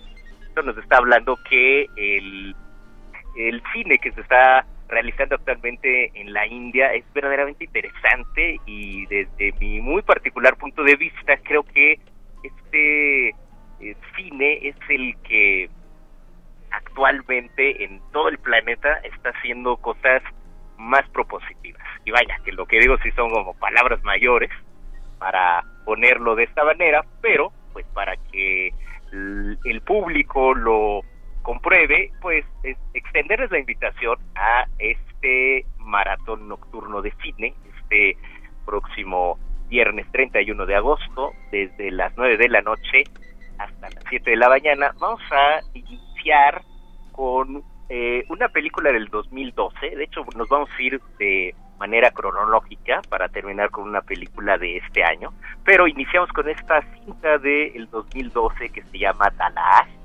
De un eh, director llamado Rima Kagil y que es eh, un thriller más bien sobrenatural protagonizado por eh, pues tres de las estrellas más rutilantes del cine de, de Bollywood y que pues están asociados con precisamente este cine eh, musical. El revelar más trama de, de estas películas que vamos a estar eh, pasando sí me parece que sería como un desfavor a la a las propias películas porque me No, y sobre todo porque son thrillers, ¿no? que sí, que, que el público descubriera como estos vericuetos. Es, esta es la historia de un policía que se enfrenta a un extraño crimen, a la vez que pues también tiene que resolver algunas eh, cuestiones que tiene con su esposa, con su familia, una prostituta por ahí que, este, que, que le ayuda. Y bueno, creo que es lo que habría que, que saber de, de esta película. Seguimos con otra del 2013 que ha tenido un éxito bastante interesante en la India. Una de las primeras películas en ser realizada por, eh, por crowdfunding. Es una película que se llama Lucía y es eh, una película de la región Canadá que habría que, que señalar hay diferentes regiones en la en la India que están separadas por el lenguaje cada una de ellas tiene su propia industria fílmica Bollywood pues está digamos como a la mitad de, de la India y se habla pues, lo que es la lengua franca de todo ese país, que es el hindi. Esta región de Canadá es eh, una región más pobre en cuanto a la cinematografía se refiere, pero también de unos cinco años para acá están haciendo películas verdaderamente muy interesantes, muy de alto concepto, como lo llamarían en, Estados Unidos. Y este es un thriller que tiene una de vueltas de tuerca muy, muy interesantes.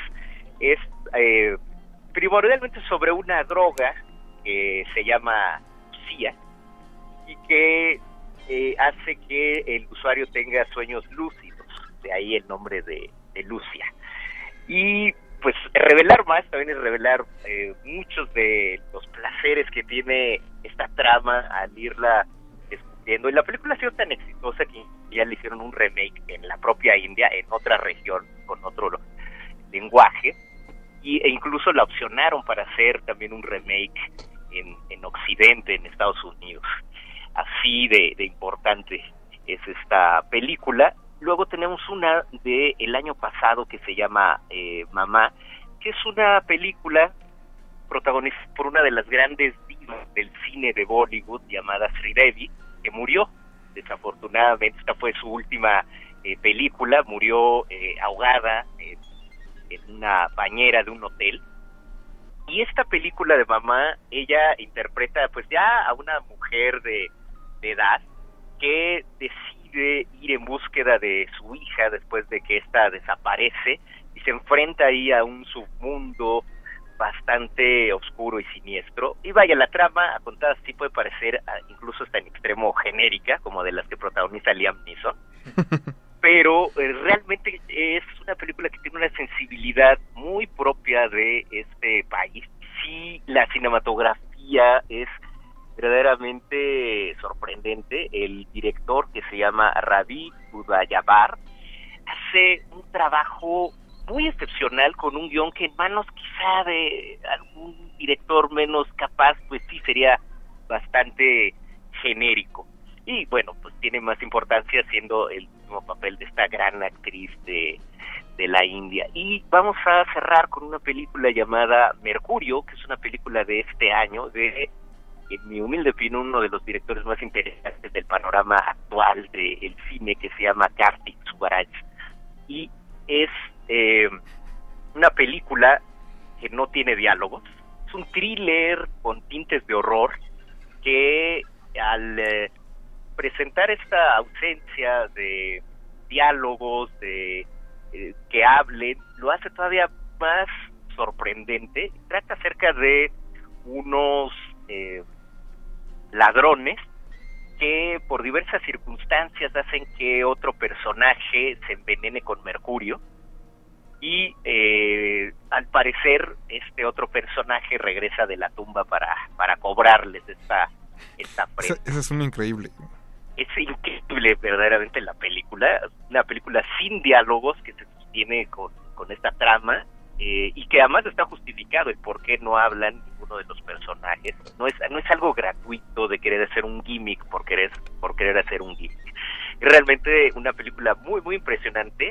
La cuarta película de este joven director de la región tamil de la India, que con esta muestra que realmente es uno de los grandes talentos no descubiertos en el cine actual. Y bueno, pues el público va a tener la oportunidad de eh, pues darse cuenta por qué eh, digo esto. Sí, pues nos acompaña este próximo viernes ahí en el Centro Cultural José Martí, que está saliendo del el Metro Hidalgo, del Metrobús Hidalgo, a partir de las eh, nueve de la noche.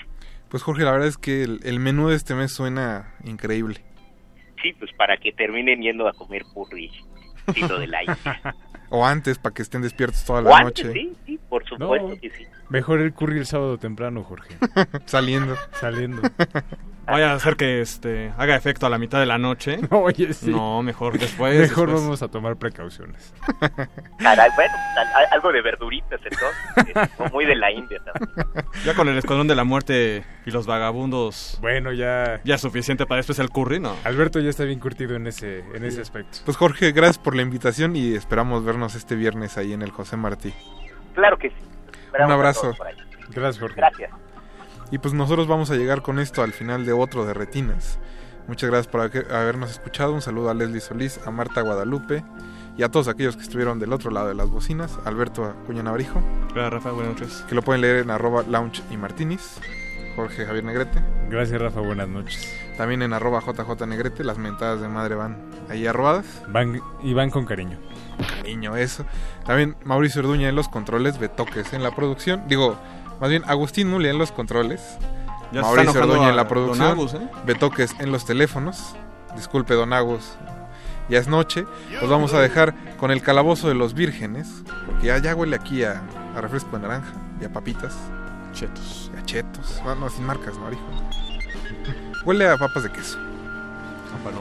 Mi nombre Huele es Rafael Paz. Los vamos a dejar con Vacaciones de Verano de Terry Winter. Nos despedimos y nos escuchamos el próximo martes. Ningún locutor fue dañado durante la filmación y reproducción de este programa. Cualquier parecido con la realidad es un atentado a la ficción. Consulta cartelera para próximas funciones.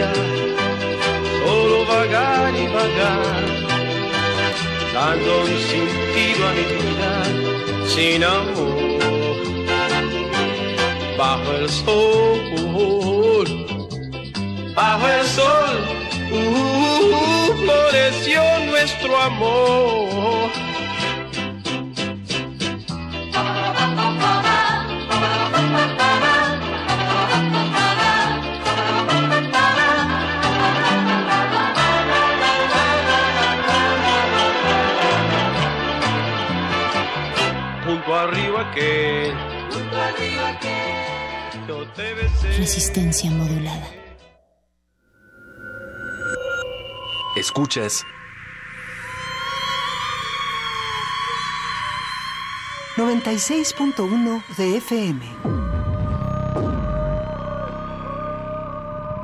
Transmitiendo desde Adolfo Prieto 133 Colonia del Valle en la Ciudad de México.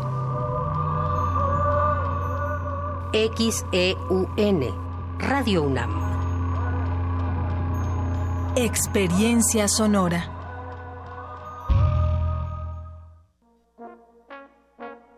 Estudiantes de la Universidad de la Ciudad de México formaron una orquesta. Entraron al aula y dejaron fluir el sound painting, una técnica musical que involucra danza y teatro. Verlos en escena es un cuento que cobra vida. Es magia al unísono que rememora la maravilla de caminar todos juntos. Conoce al Taller Orquesta de Música Experimental Tome. La música de la ciudad. Viernes 31 de agosto a las 21 horas en la sala Julián Carrillo. Entrada libre. Sé parte de Intersecciones. Radio UNAM. Experiencia sonora.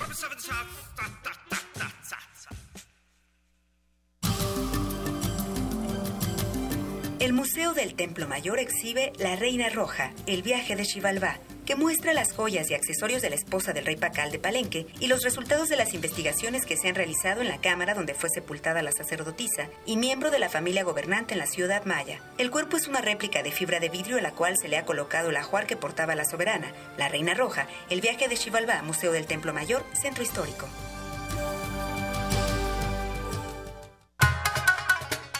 Una cultura entera puede traducirse en imágenes si estas son plasmadas por los ojos adecuados.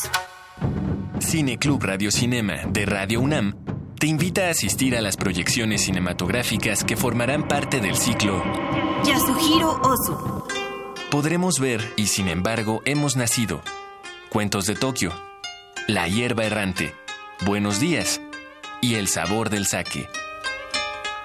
Los miércoles de agosto a las 18 horas en la sala Julián Carrillo de Radio UNAM, Adolfo Prieto 133, Colonia del Valle, cerca de Metrobús Amores. Consulta la programación en www.radio.unam.mx. La entrada es libre. ¿Para qué buscar el ruido cuando reina el silencio? Radio UNAM, experiencia sonora.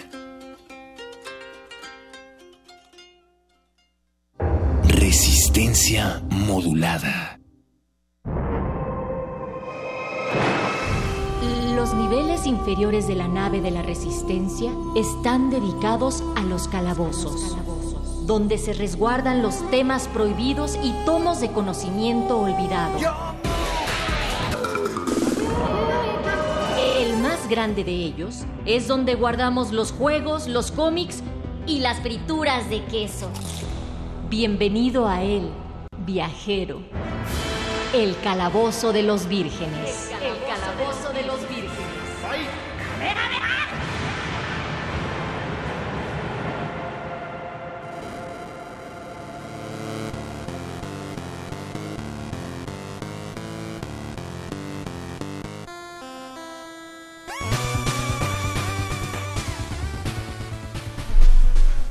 Despedimos así a la gente de, Retinas y ahora sí hablemos de películas. No es cierto de Retinas, los queremos muchísimo. Son las 10 de la noche con 3 minutos y ya está empezando la hora más ñoña, más divertida de la red. No es cierto tampoco, no se crean. Estoy siendo muy malo, malo con mis amigos, ya nos van a venir a hacer bullying.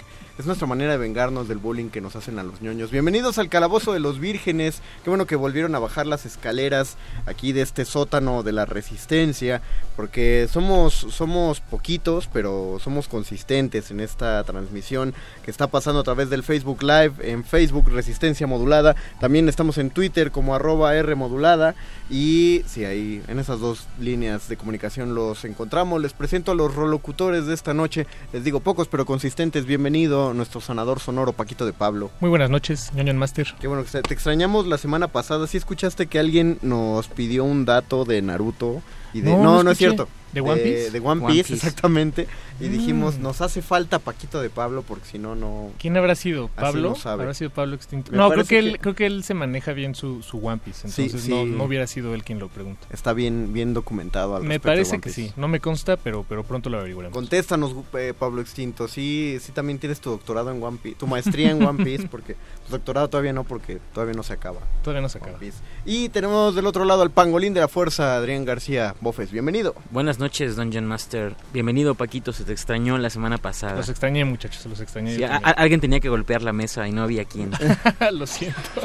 Pero Paquito no, no, pero, No, la vez pasada, la, la Ah. anterior sí, sí la golpeé. Y Ah, de hecho ok. me quitaron una vida por eso. Ah, sí, es cierto, cierto, cierto. Y yo soy el Mago Conde, el Ñoño Master de esta sesión, como de todas las demás. Saludamos a toda la gente que ya se está conectando en el Facebook de Resistencia Modulada y que están escuchando nuestro programa del día de hoy que va dedicado a los héroes, esas figuras centrales de todas las historias fantasiosas que hemos generado a lo largo de la humanidad. No hay cultura que no se haya que no haya definido una identidad a partir de los héroes. Pero antes de entrar en materia al respecto, pues vamos a escuchar nuestra primera pausa musical. Este es el cover que Band of Youths hizo de la canción excelentísima de David Bowie y lo hizo para el tráiler y por lo tanto el soundtrack de la Liga de la Justicia. Esta se le dedicamos a Alba Martínez que ya va de salida en Radio UNAM de continuidad. Entonces que suene Heroes de Band of Youths, original de David Bowie. Vean qué bonito, siéntanse héroes y regresemos al calabozo de los vírgenes. Todo lo divertido va aquí.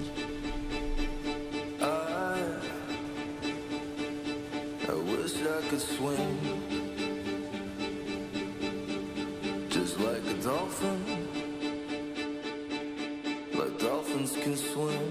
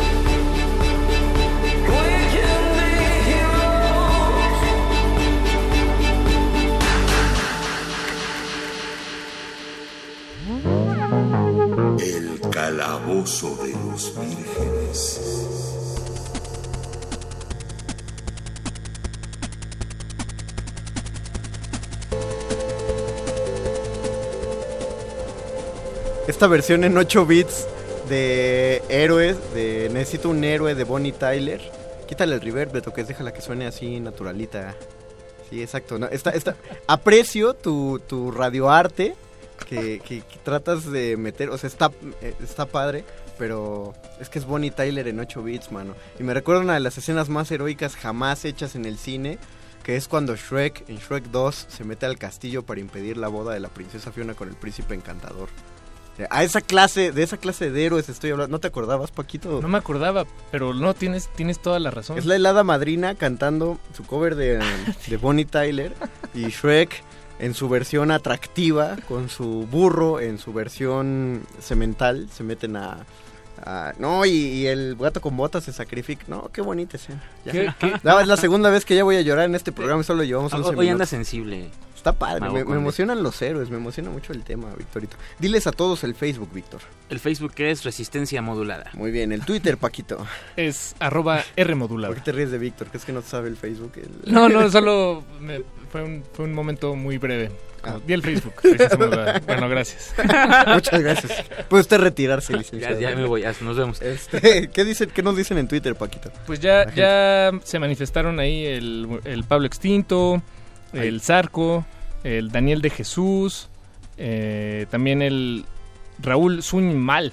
Dani- Daniel de Jesús se quejaba de que ya eran las 10 de la noche con 3 minutos y no empezábamos. No, sí, pe- perdón, Daniel, es que hay unos... Hay que- hay entre secciones hay, hay, hay tiempos eh, institucionales que hay que acatar. Pero ya llegamos, ya llegamos. Saludamos a toda la banda que también nos empezó a mandar saludos a través del Facebook Live. Diana Yanet, Alejandra Zamora, eh, Gaby Chametia, Aarón Barreto, pide que baile. ¿Quién que baile yo? O Víctor. Jess Martínez nos manda saludos. Daniel Pineda, Bárbara Sofía, Jess Martínez dice, estoy aquí para saber de qué hablar con mi novio Friki. Este es el lugar. Muy bien, este es Friquismo Y es, 101. es el comentario más cool que hemos recibido en, en- en emisiones totalmente. apreciamos tu, tu esfuerzo, apreciamos tu interés. Así es. Hay un friki feliz gracias a ti, muy bien. Ese muchacho ahora sí va a tener que aprender algo particular, ¿eh? Porque es- es- estos favores se tienen que devolver. Claro, eso se corresponde, eso es amor del bueno, gente. Juan, Bau- Relationships goals. Juan, Bau- Juan Bautista dice, buenísimo señores, primera vez como, como oyente, ojalá encuentres Bienvenido, bienvenido a este calabozo. de los, de los Virgins. O sea, de nosotros. Eh, dice Andrés Ávila, ¿qué características debe tener un verdadero héroe? Ser Mm. modesto y hacer justicia según lo que se considere justo, XD. Emanuel Potro Galicia, mi héroe favorito es el Doctor Manhattan, falta el perro muchacho. Saludos muchachos, ya mándenle una porra al perro muchacho que no pudo llegar hoy. Y, pero que mañana va a estar en el CCH. Ah, exactamente. ¿En, ¿en cuál? ¿Naucalpan? ¿Nos No. toca mañana? No me voy a atrever a... El lunes no dije dónde porque justamente... Por, por este, por esta situación, ¿verdad? Y yo ya, los, yo ya me estoy metiendo en ella. Dice, Bueno, dice Betoques que parece que es Vallejo. Es que es sorpresa. Somos como- vamos a ser como ninjas del CCH. Vamos a caerle a un CCH a eso del mediodía. Así que si conocen gente del CCH, díganles que estén atentos porque estas semanas, eh, entre miércoles y martes, vamos a estarles cayendo ahí las para próximas cinco semanas. las próximas cinco semanas de en los cinco CCHs. Andrés Ávila, mi héroe favorito es Batman. Soy una... Soy una perra básica, dice Andrés Ávila. No, no, no, está, está muy bien. Híjole, ya censuraron el calabozo de los vírgenes por decir eso. Gracias, Andrés Ávila. Nos vemos hasta la próxima semana. No, no es cierto. Dice, No, pues entremos en materia. entremos en materia, Dominos Mauricio. Yo también estoy. Salomón García, necesitamos un héroe que nos libre de las largas jornadas Godín. Ay. El, el héroe de los tiempos modernos. ¿Qué consideramos un héroe, muchachos? Así básico, primero. No, aquí en la mesa hay ejemplos de superhéroes y creo que es lo más inmediato que, que jalamos en la cultura pop. Pero no, hablemos en general héroes. Víctor desde la semana planteó la idea de que se podía tratar de, desde Ulises hasta Batman. Sí, claro, Este- es, es de- dependiendo, por supuesto, del contexto en el que se enmarca el, el- el héroe, pues, y hablaremos un poco de eso adelante, pero es generalmente es un individuo que, que representa los valores de la comunidad. Por valores entendamos cualquier cosa, ¿no? Desde ejes morales hasta ejes de conducta, intereses incluso, es decir, por eso varía, pero lo importante es entender un poco eso, ¿no? Que es alguien, es un individuo que representa en sí mismo todos los valores de su comunidad. Y, uh, y, y de identidad también, por ejemplo, o sea, un, un país puede construir su, su nacionalismo. Si les gusta esa palabra, su es tan- nacionalismo, su patriotismo. Eso que dices tú es tan importante que el gobierno español durante la dictadura franquista y durante los eh, momentos antes de la Segunda República invirtió un dineral en documentar la existencia del CID. Ajá. Ah, wow. Eh, ¿Por qué? Porque representaba justamente aquel, aquel castellano, que ni castellano era, pero aquel héroe que representaba, ¿verdad?, aquellos valores medievales y, y tratar de probar no solo su existencia, sino su- sus aportes a la vida eh, hispánica, lo que sea que eso signifique. Y, y se invirtió tanto en eso porque, claro, que representaba una identidad. Incluso aquí nosotros, ¿no?, tenemos eh, una, una especie de culto hacia Moctezuma, Cuitláhuac y Cuauhtémoc, los últimos ¿no? emperadores mexicas. Justo por eso, porque nos identifican, es decir, son nuestros... Por eso peleamos el penacho de Moctezuma, ¿no? O sea, es un pleitote con Austria, ¿no? El penacho de Moctezuma. Es decir, claro, e- esa identidad de una comunidad y una identidad además histórica súper fuerte. Ahorita yo no sé si hay maestros por ahí en la audiencia, maestros a nivel básico, o sea, educación primaria, quizá todavía secundaria. Me gustaría saber cómo se está manejando ahora la información de los niños héroes, porque nosotros ya, ya, ah, grados ya superiores, después de la preparatoria creo, y ahorita ya todos nos sabemos un montón de historias que suenan mucho más creíbles a propósito de qué hacían esos cadetes aquella noche en el castillo de Chapultepec, en la que pues, los mataron a todos y uno se cayó con la bandera eh, y, y fueron nombrados los niños héroes. eh, pero todavía se maneja esa versión eh, romanticona que nos decían antes de... Estaban ahí y defendieron el castillo y combatieron contra los norteamericanos. Mm, Yo, la yo creo que sí. No, no, Sí, no- exactamente, No he notado, este, digo, hace mucho no me acerco a un libro de la SEP, pero de, de los de gratuitos, pero creo que si hubiera un cambio así de radical en el que ya empezaran a pintar a los niños héroes de otra manera, nos hubiéramos enterado. Sí, me, habría suena, sido- me suena a trending topic. Habría sido un escandalazo mediático, ¿no? Porque sí, sí. finalmente son identidades, ¿no? Digo, el día que alguien hable del lado oscuro de Benito Juárez, por ejemplo, a propósito del nuevo billete del Banco de México, pues Guarden ese los día, de 20, por ese día, Guarden los de 20. Guarden uno para la es- es- ese día va a haber así una una crisis eh, mediática porque el día que alguien hable de las cosas que hizo Juárez que no eran precisamente bonitas porque justo es eso también eh, los héroes se definen por supuesto no solo por lo que son en sí mismos sino por cómo los percibe la comunidad no o sea, hablando del mismo personaje del que hablábamos, el Cid, bueno, pues sí tiene cosas muy bonitas, pero también era un poco eh, salvaje en sus No, y era, ¿no? y era, y era un tramposo, o sea, al- al- el inicio engañó de- a Raquel Evidas, ¿no? Les pagó con unos cofres de arena y además... quitó oro a los y te, te cuentan cómo, cómo el tipo con una espada con la colada, me parece, parte a un tipo por la mitad. Eso hoy no, Es- hoy, hoy no saldría en una película de Disney, Es ¿no? muy, Eso no es- sería... es muy bonito aparte ese verso, no lo tengo como en la memoria, pero sí recuerdo que dice algo así como que se ve el flashazo de la espada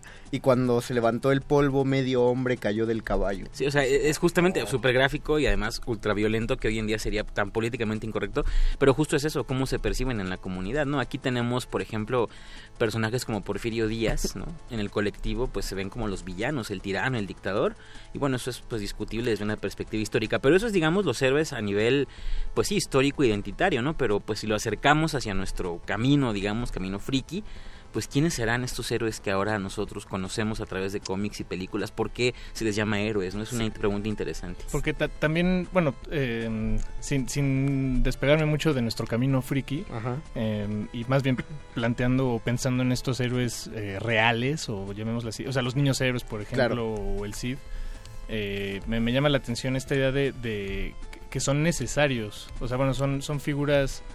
No, no que los necesitemos nosotros tres, por ejemplo. en No, pero sí vidas, como, o sea, pero, pero se como- hicieron con un fin, ¿no? O sea, son, son símbolos de, de- Se, de se- alguna se- manera. ¿se acuerdan de este episodio de Los Simpson donde Lisa descubre la verdad sobre Jeremías Springfield? Claro. Buenísimo O sea, y, capítulo, y aparte es un es un golpe a uno mismo como espectador de Los Simpson porque escuchas Springfield desde que empe- en la primera temporada hay un episodio donde se arma un gran pedo porque Bart le corta la cabeza a la estatua de Jeremías Springfield Cierto. y él alucina con que la cabeza de Jeremías le habla y la cabe- y el héroe Jeremías Springfield le enseña que debe hacer lo correcto a Bart y al final Bart eh, ¿cómo se dice cuando revelas tu propia verdad? Eh, confiesa, confesar, gracias. Bart confiesa que, que cortó la cabeza y entonces pues ya aprendió Que- algo que de él. Y del- después, ajá, di, di, di, Lo, Eh, lo importante del capítulo de Lisa es que se revela la verdad. eh,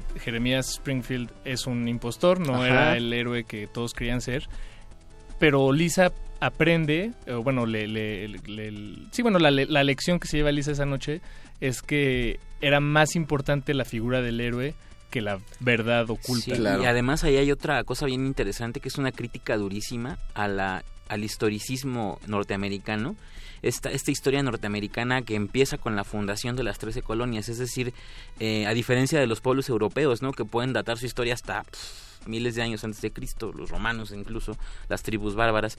Eh, no, eh, lo- lo- los norteamericanos tienen esta, esta, este concepto de héroes históricos ¿no? en, sus mitos fundacionales a través de la- las 13 colonias, y entonces es muy interesante porque es una crítica constante a este por ejemplo, lo que hacen los norteamericanos en Acción de Gracias, ¿no? Que es la recreación de cómo se mezclan, ¿no? Nativos con Colonos. los, ajá, con los fundadores y este, este concepto de ahí empieza su historia, es curioso, ¿no? Es una historia con 300 años de profundidad frente a pueblos como nosotros, ¿no? Que nos arraigamos mucho al mundo este prehispánico, ¿no? Esa historia tan profunda, o bueno, Egipto, por ejemplo, ¿no? Historia mucho más profunda. Es decir, ahí hay muchas críticas, ¿no? Eso- Esos eran capítulos aún con mucha inteligencia eh, cultural y, social, y era, era también parte por ahí, ¿no? Y por supuesto descubre que, que romper el mito es peligroso, ¿no? Y que puedes romper un pueblo entero, una identidad completa.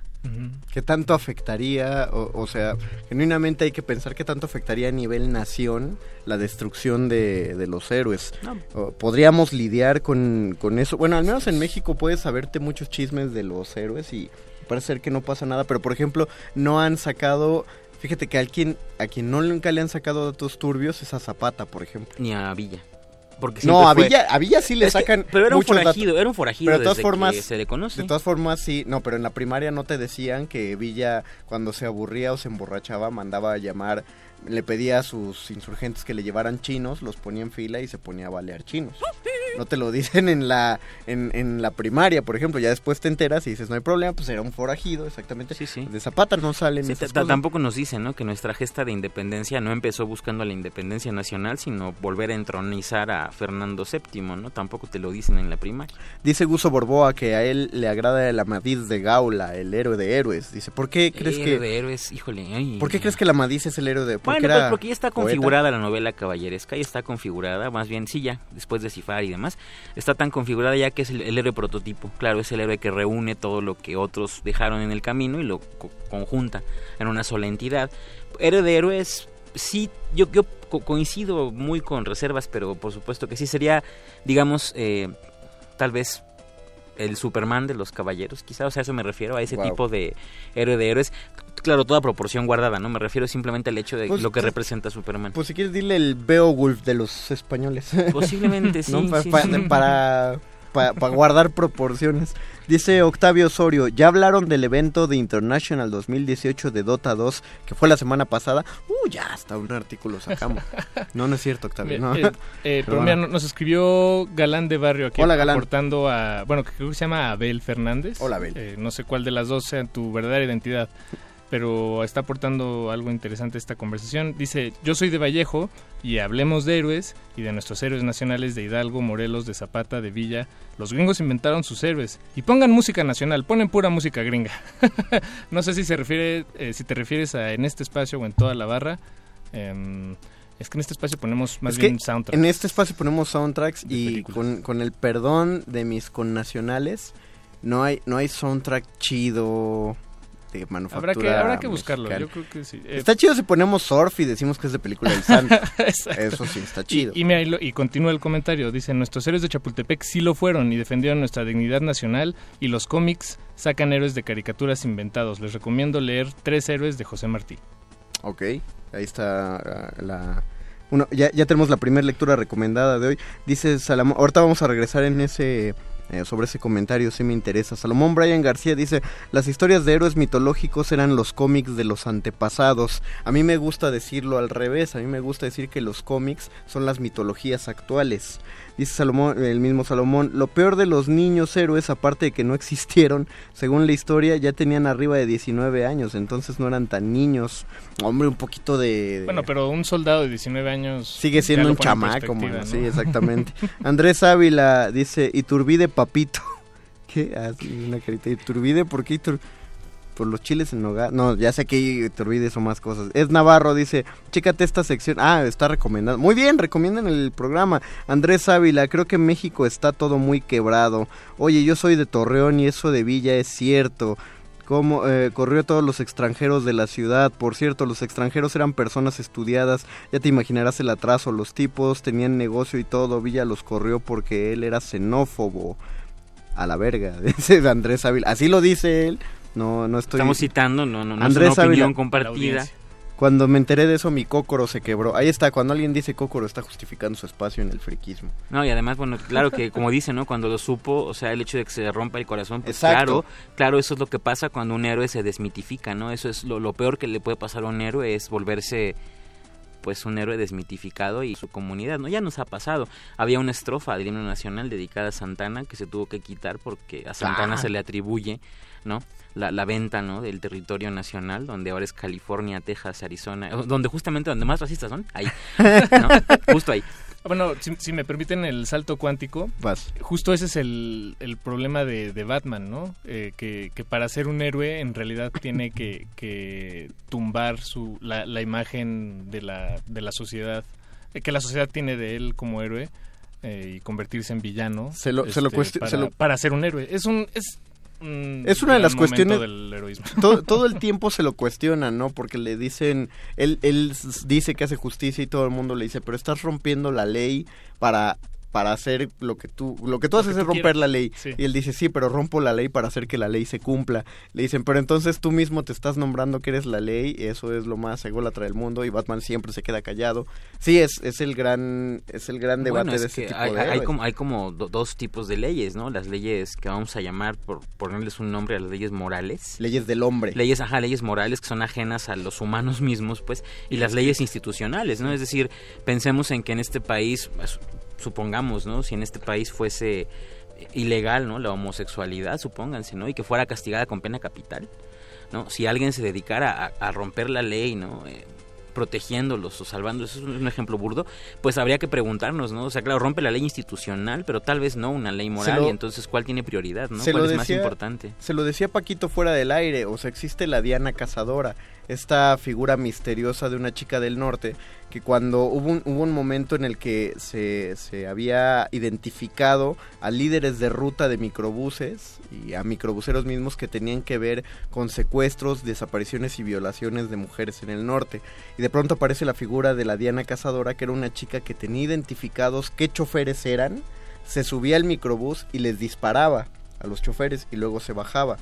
Eh, de ahí los choferes se empezaron a asustar y se salieron de esos negocios. O sea, era- es una historia de, de Dark Horse, de cómic. No, sí, sí, sí. Entonces, pues rompió leyes. Sí, o sea, es, o sea, es una asesina. Ajá. Punto.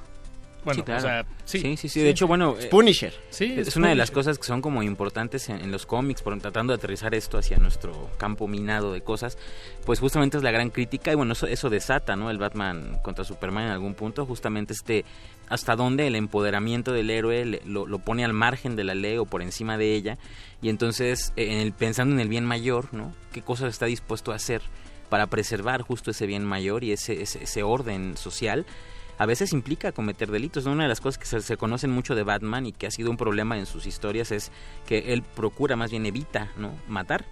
Y, y sin embargo, bueno, pues a veces, aparte de que es necesario, hay que pensar por qué evita matar, es decir, cuál es su, su, su directriz ahí.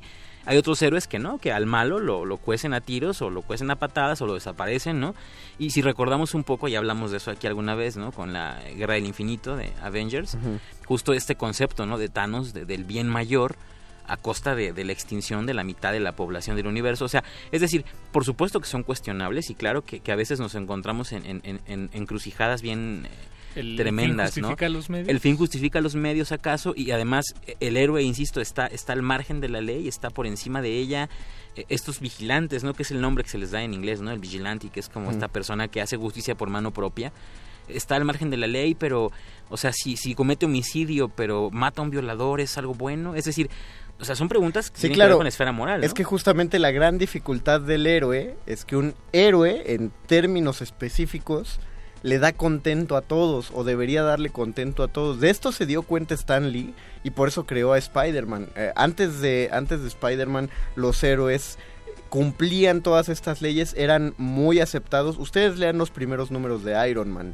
Eh, donde aún mantenía su identidad secreta y solamente se decía que Iron Man era el guardaespaldas privado de Tony Stark y por eso siempre estaba donde estaba Tony Stark. Pero la población lo quería, el ejército eh, aplaudía que existiera un Iron Man. eh, el, el mundo estaba contento con la existencia. Los únicos descontentos eran los comunistas, que eran los malos en ese momento de la, de la historia, entrecomillado. Eran los malos, los comunistas. Y, y, y- había todo en términos de blancos y grises. Es decir, el héroe era aceptado en ese punto. Y, el mismo Stan Lee dice, pero no manches, no, no le vas a poder dar contento a todo mundo. qué pasaría si justamente por tratar de hacer las cosas bien te salen cosas mal y la gente se empieza a enojar contigo. y crea la figura de Spider-Man, que siempre, no pueden ustedes leer un año eh, de algún cómic de Spider-Man en el que por hacer algo bien no le vaya mal en otro lado. Es decir, Iron Man podía irse, pon- ponerse su traje de Iron Man, ir a salvar el mundo y no le pasaba nada a su compañía. Pero en- lo- algo que vemos en las películas y en los cómics y en las caricaturas de Spider-Man es que si él se tiene que ir a salvar el mundo, resulta que dejó plantada a una chica con la que se iba a ver y ahora la chica cree que él es la peor persona del mundo. Y, su, y, la tía May también. Lo regaña porque dice, oye, muchacho, eso no se hace. Y entonces sus amigos le dicen, no manches, pobre chava. Y todo el mundo lo acaba odiando y no saben que él salvó la ciudad. Y no, eh, él, él tiene que buscar. A eso, yo creo que eso sí se le llamaría el bien mayor. Claro. ¿no? Porque es el bien de toda la ciudad sobre tu propio bienestar. Es, eso sería de un héroe. El bienestar de otro sobre el tuyo mismo. No, y, no, pero incluso esto tiene alcances más grandes. Es el bienestar de, de la mayoría, incluso frente a la, al perjuicio de los... O sea, eso, eso también es súper importante, ¿no? ¿Qué, qué tienes que hacer para, para conseguir este estado como de paz, digamos, este estado de, de calma, de orden aparente? Pues eh, eh, justamente, claro, desde luego que está un poco el desprendimiento del ego, es decir, prefiero estar bien con la comunidad que estar bien con mi círculo cercano, y así le pasa a Spider-Man en las películas, es muy evidente, ¿no? Lo pierde todo socialmente justamente por dedicarse a ser quien es, pero va, va- creo que va mucho más allá, ¿no? Y claro, es adaptable, es decir, eso va cambiando con el tiempo, lo- los conflictos del héroe, porque el héroe nunca es un individuo con un camino fácil. Jamás. Es- Eso es un sí camino escarpado y es un camino arduo y difícil, ¿no? Que describe muy bien Campbell y que además se adapta conforme avanzan los años, ¿no? Por ejemplo, pensemos en, en Ulises y en esos héroes míticos griegos generalmente con una ascendencia divina, ¿no? Ah, pensemos ahora en, en cuál sería esa ascendencia divina de Batman. En Superman es más clara todavía, ¿no? Porque Sí. no es divina, pero es extraterrestre, ¿no? Y en, Batman... En Wonder Woman sí es Exacto, divina. en Wonder Woman es divina. eh, es decir, si vemos en cada héroe, vamos a encontrar justo este origen misterioso, origen difuso, un origen eh, anormal, un origen extraordinario, si queremos verlo así. O sea, claro, el héroe tiene eso, ¿no? Y además lo que importa es qué valores ensalza el héroe en cuestión, ¿no? Pensemos en Batman, pensemos en Superman. O sea, podemos verlos en un bloque general como superhéroes, pero cada uno tiene una historia distinta, un perfil distinto, una un propósito distinto y eso es lo que los vuelve la adaptación justamente de esto, ¿no? Eh, no, no podríamos ahora tener héroes del tipo de Ulises, del tipo de, de, de Aquiles, ¿no? Eso ya no es funcional y entonces lo que hacemos es Oh, adaptarlo. a- No, eh, esa- creo que sí, porque creo que podemos, eh, si nos esforzamos, podemos encontrar un símil de cualquier héroe griego a uno, a uno de cómics. Eh, sí, todo, todo, porque las historias, eh, no hay nada nuevo que se escriba, ¿no? Lo sabemos, Víctor. Vamos a hacer una... ay, iba a mandar a pausa, pero iba a poner en aprietos a nuestro querido Betoques que está tomando una llamada, entonces pues, no nos puede soltar la rola. Así que Bueno, vamos a, en, vamos a en ese estirar. momento yo, yo quisiera lanzar una bomba. Vas. Eh, creo, no sé. Eh, ¿Qué pasa entonces, por ejemplo, hablando de, de las dificultades del héroe y de la representación de la, de la sociedad donde, donde se desarrolla? Eh, ¿Qué pasa con el Chapulín Colorado? Ok. ¿Es un héroe?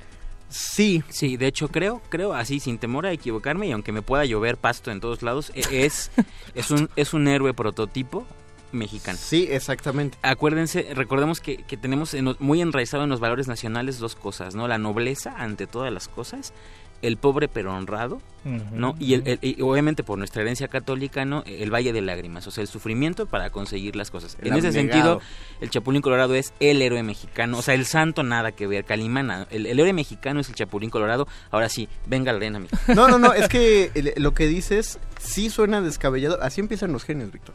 Suena descabellado, pero es que tienes razón. Eh, pensemos, por ejemplo, en el santo, ya que lo pusiste sobre la mesa.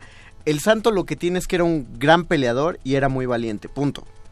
Fuera, fuera de eso, no se desarrolló que, que un escritor más hábil hubiera podido desarrollar el simple hecho de, de, eh, robarse lo, lo de por qué los héroes norteamericanos usaban máscara y decir que el santo nunca se quitaba la máscara para proteger a sus seres queridos, eso ya hubiera sido un pequeño signo de, de abnegación quizá, ¿no? Claro. Eh, ir, desde ahí, pero no, el santo solamente podía pelear muy bien y sus pierrotazos mataban vampiros, momias, este, extraterrestres, etc. Claro que eh, hay que ver, eso, es- eso sí aquí es importante, ¿no? Cuando hablamos de héroes, invariablemente tenemos que hablar de villanos. y hay que ver qué villanos combate el santo. No quiero demeritar al santo en absoluto, esto, esto no es una crítica al santo, no. ¿Y qué villanos eh, combatía el Chapulín Colorado? Por ejemplo, hablando de tu pregunta específicamente, Paquito.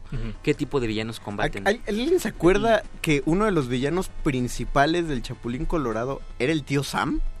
No, Yo no, recuerdo eso. Era, era, Pero- era don Ramón vestido como la figura del tío Sam de... Pero regular, no, no salió, sé. sa- al menos salió, hasta donde yo sé, al menos salió en dos episodios. Eso ya lo hacía un villano. Bueno. Eso ya lo hacía un enemigo recurrente del Chapulín Colorado. Ahora, Eh, eh, otros otros enemigos contra los que él se enfrentaba, según recuerdo, eran este eh, rateros, bueno, Rateros, eh, Justo, a eso quería llegar. y- Usureros. pero también resolvía eh, problemas mucho más cotidianos, ¿no? Este, o sea, Porque que, era, que- que era no parecerían cualquier, peligros reales. Cualquier persona que dijera, oh, y ahora, ¿quién podrá ayudarme? Defendernos. Eh, ¿Quién podrá defendernos? Es No, cierto. o ayudarme.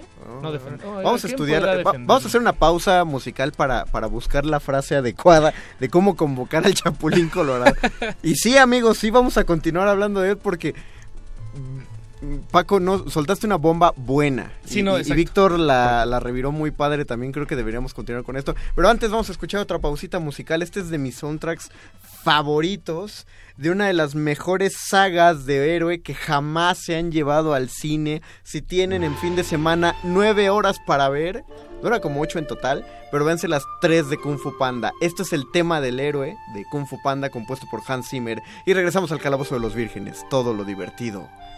Qué bonito suena. Está aquí.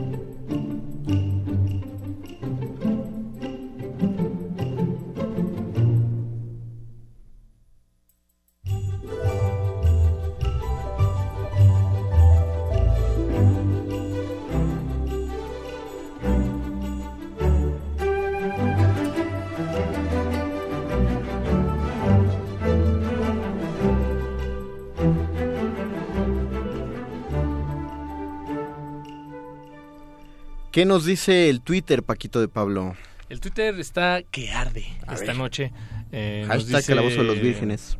Nos dice el Zarco, para ley, ahí está el Judge Dredd. Uh. me, encanta, me encanta. Super antihéroe, pero sí es chido. Y nos vuelve a escribir Galán de Barrio, Hola, también Galán. conocido como Abel Fernández. Hola, Abel. Y creo que tiene un punto muy, muy interesante. eh, y muchas gracias por escribirnos, eh, Abel Galán de Barrio. Nos dice, o pongan el soundtrack del Santo, nuestro héroe real de películas que enfrenta monstruos, y no Batman, ya, ya de por sí la bandita habla más de los héroes de Marvel que de nuestros héroes nacionales. Eh, de- me, me gusta el comentario, Abel. Ahí voy a ir a dos cosas. Uno, los soundtracks del Santo son súper difíciles de conseguir. Sí, En es un- buena calidad, además. En buena calidad, además. O sea, sí está difícil de sacarlo. Por eso a mí me gustaba escuchar Los Acapulco. Porque eso del Claro. surf Claro. con, con luchadores, como lo que va. Eso es una película Sí, del sí, sí. Santo. Entonces, yo me atrevería a escribir una película del Santo actual. No, pero, pero sabes, sí valdría la pena, eh, tal vez no en esta emisión, eh, porque ya tenemos el Música. material Sí, vamos a buscar algo. Pero, pero tal vez, no sé, en la, en la que sigue eh, poner algo del santo o incluso dedicarle una emisión Dedicarle una a emisión. El Santo y al Chapulín. Por, Y a Calimán. Y a Calimán. y a Calimán. Fantomas. A Calimán. Sí, vamos a hablar y- de y eso, justo, pero- sí, que, que- creo, creo que es importante que digamos, ¿no? Por supuesto desde Radio UNAM, ¿no? Que es la, la- la radio de la universidad. Por supuesto que no estamos haciendo ni apología del euro extranjero ni detrimento del euro nacional, ¿no? Es una cuestión más como de que es un síntoma, ¿no? Como decíamos fuera del aire un poco, de que nos hemos adueñado, claro, de ideales a lo mejor eh, de otros lugares. Es algo natural en la humanidad, la inclusión y la, la mezcla, pues. Pero por supuesto que no, no, no crean que pasamos o echamos en saco roto ese tipo de comentarios. Al contrario, nos invitan ¿no? y nos hacen saber que eso es muy padre para mí, por lo menos, que hay un interés ¿no? de las personas en, hablar de cosas hechas en México que también tienen muchísima calidad, ¿no? Y que además representan ahora como una especie de historia nacional, ¿no? El Santo, Pero- por pero ejemplo. Sí, lo, lo que sí quiero eh, también dar como comentario, porque hemos recibido varios en los que nos dicen que es mu- mucho hacia Estados Unidos. Claro. Ah, Cuando nos soltaron el comentario de que por qué decíamos Star Wars en lugar de la guerra Sí, de lo las recuerdo, Galaxias. lo recuerdo, Sabemos, sabemos que el colonialismo existe, o sea que sí, y, y que existe como, ahora sí que por hecho por malos, si queremos verlo así. O sea, sí es un fenómeno que de pronto puede ser medio gacho, pero eh, lo que sí quiero comentarles es el origen, eh, uno, uno de, los, de las piezas fundamentales del Calabozo de los Vírgenes. No queremos hacer este programa, de por sí ya es sectario, cuando hablamos de cómics y de esa clase de cosas ya se vuelve sectario. No, no queremos sobreacademizarlo, es decir, sabemos, por ejemplo, que el cómic independiente o el cómic nacional o esa clase de cosas necesitan espacios y el Calabozo de los Vírgenes en algún momento lo dará, pero también queremos tocar estos, estos temas de, de, pues estos héroes, estas, estas cosas que incluso vienen de Estados Unidos porque, porque existen y porque están afectando directamente a la población. Y, y sobre todo desatanizar la idea de que un, un niño de 8 años hoy sepa mejor quién es Iron Man, Capitán América y Batman a Calimán, el Chapulín Colorado y el Santo, eso no es algo malo. No. Creo que pensar que eso es malo, que es un error, que está equivocado, que ese prejuicio que tenemos incluso a lo que no es nuestro, es caer precisamente en aquello que tanto criticamos, ¿no? Al contrario, quizá sean puertas para que ese mismo niño no pueda conocer otros mundos eh, nacionales incluso pero por supuesto no nunca es malo al contrario y creo que pues estamos Lo voy a- aquí Lo, lo voy a poner en un ejemplo de 30 segundos. Cuando salió la película Coco, eh, se habló mucho de una película que era una producción mexicana que trataba el Día de Muertos y que decían, esta película tardó seis años en hacerse. eh, era producción mexicana y, re- y tuvo que retrasar su estreno porque no quería competir contra Coco porque le iba a ir muy mal en taquilla. Eso, eso sí es malinchismo, pero es malinchismo de la misma producción. Claro. El hecho de que tú mismo creas que tu producto va a estar, eh, va a perder una competencia contra un producto extranjero, eso, eso es una falta de confianza de ideología nacional. Bueno, también, Entonces, no. pero también tal vez hay números ahí. pero de todas formas, indican, ¿sabes ¿no? cómo se llama esa película? No. Exactamente. Ah, no, no, digo. no y es, es una es una batalla digamos entre comillas que nació perdida pues y A ver, Sí, eh, sí. Sí, vamos a... Ah, tenemos también un comentario. Nos dice Oscar Reyes que dice, el mago dijo una burrada porque él te- en un libro escrito por Paco Ignacio eh, Taibo II dice que eh, Francisco Villa ni siquiera bebía, que era abstemio y que no cometía ninguno de esos saqueos, tal cosa. Yo en lo que me estoy basando, eh, mi querido Oscar, es de- un, hay una obra que una obra de teatro que se llama Yo soy Pancho Villa, escrita por un dramaturgo que se llama Alberto Martínez. Él escribió esa, esa eh, obra de teatro basado en las historias que su abuelo le contaba. El abuelo asistió al estreno y el abuelo era un, era un chavo parte de los villistas, es decir, él era parte de la división del norte. Todas las anécdotas de esa obra, y si puedes buscar el texto porque es buenísimo, está basado en las anécdotas del mismo abuelo y justamente eh, es una obra que, podríamos tratar incluso en este programa porque es todo, toda la debacle de Doroteo Arango peleándose contra su demonio interno llamado alcohol, su demonio interno llamando, llamado pillaje, en, en lo que él trataba de volverse un héroe nacional, es decir, era un Batman, tenía el mismo conflicto de entre sus mismos demonios y lo que él quería hacer como parte de la revolución. Entonces de ahí estoy yo tomando los datos de un soldado villista. Esa es la, la cosa. Respetamos Sí, no, mucho y- también la y Lo continuidad. interesante también es eso, ¿no? Que, que de una misma persona, una misma figura heroica, puede haber, ¿no? Dos versiones distintas y, y por supuesto que siempre estará esta pugna, ¿no? De, de, digamos, eh, sobre todo hablando de héroes de tipo nacional en el sentido estricto de los héroes fundacionales, ¿no? En es- nuestro caso específico, independencia, revolución, pues siempre habrá este tipo de, de- O sea, no nos gusta que parezcan mucho más humanos de lo que realmente son, pensamos, ¿no? Pero recordemos también que a diferencia de los superhéroes o los héroes de la épica mitológica, hay ciertos héroes que fueron humanos como uno y pues eran susceptibles de cualquier error humano y entre ellos está, si lo vieran así, ¿no? Por ejemplo, consumir alcohol si fuese para alguien un error o algo Por eso- malo. por eso es es- tan humano como eso y creo que es lo que lo vuelve mucho más relevante que haya sido un humano que pese a ser tan humano hizo cosas para nuestra nación por lo Es- menos eso, maravillosas. eso ¿no? lo vuelve más excepcional. Eso es lo chido de los dioses griegos, que todos eran muy humanos. o sea, se y, cometían cada celos. cosa, ajá, cometían, tenían rasgos de humanidad súper importantes. En las tragedias griegas eso es lo que muchas veces hunde a los personajes, Es todo lo que hunde a los personajes siempre. Entonces creo que también un poco en este ánimo conciliador y por, por la paz, digamos, eh, no, al contrario, en, en este programa creo que no tenemos un perfil de clasificar cosas entre buenas y malas.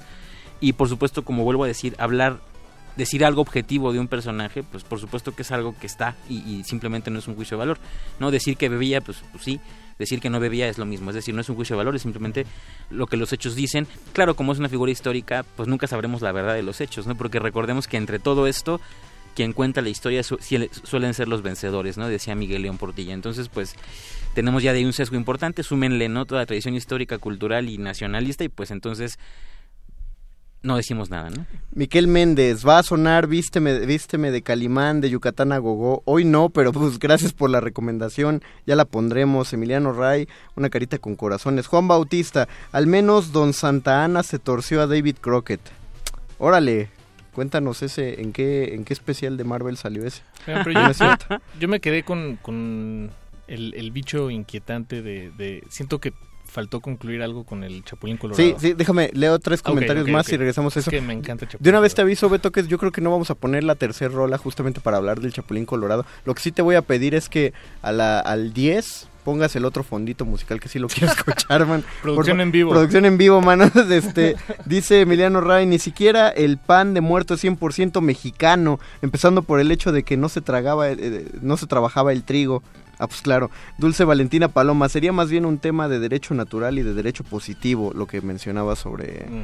eh, las leyes. Aaron Barreto, recuerden cómo se creó el hombre en la peli Unbreakable con Bruce Willis, Samuel L. Jackson. Lo creó el propio villano para ser el villano. El héroe no existe si no hay villano que combatir, sobre lo que decías, Víctor.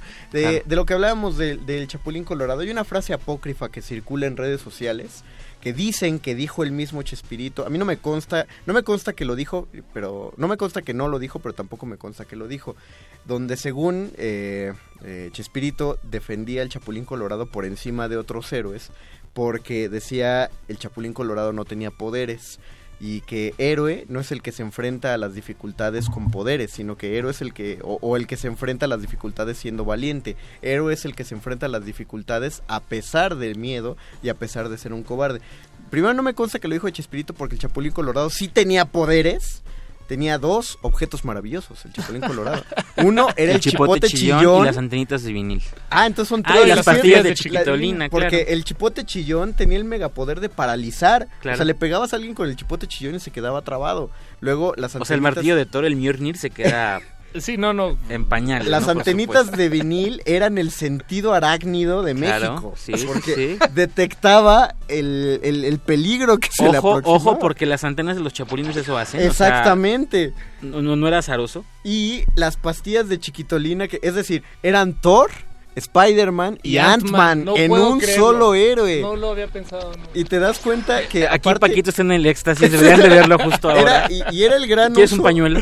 Por favor. Era el gran uso de la tecnología de la época porque se tomaban las pastillas y lo veías caminando sobre la mesa y tirando borradores. O sea, De, de Unicel. a mí, de Unicel, a mí rompiendo sí, paredes de Unicel Sí. también. A mí me daba mucha risa. Yo sé que ahorita hay como una corriente de decir Antichespiritismo. Chespirito es el diablo, del Sí. mismo modo que la Casa de las Flores está fea, Sí, dicen. pero no, no, no, no, Pero olvidemos, no, no, no. no olvidemos que eh, Roberto Gómez Bolaños, pa- para no decir Chespirito, no, Roberto era doctísimo en muchísimas cosas. Sí, yo solo voy a decir que obviamente cuando entró al ritmo de trabajo televisivo, Claro. específico de Televisa, pues obviamente tuvo que repetir fórmulas y por eso está esa frase de que si viste un capítulo del Chavo del Ocho los viste todos. Claro, porque como pasa repetía chistes. hasta Pero eso con se los llama Simpson, hasta con los Simpson ocurre, entonces. Exactamente, Sí. rolling gag. Pero, Claro. pero sí, eh, eh, a mí me parece que es un héroe completo, el Chapulín Colorado. No es un héroe con identidad eh, este, secreta, por ejemplo.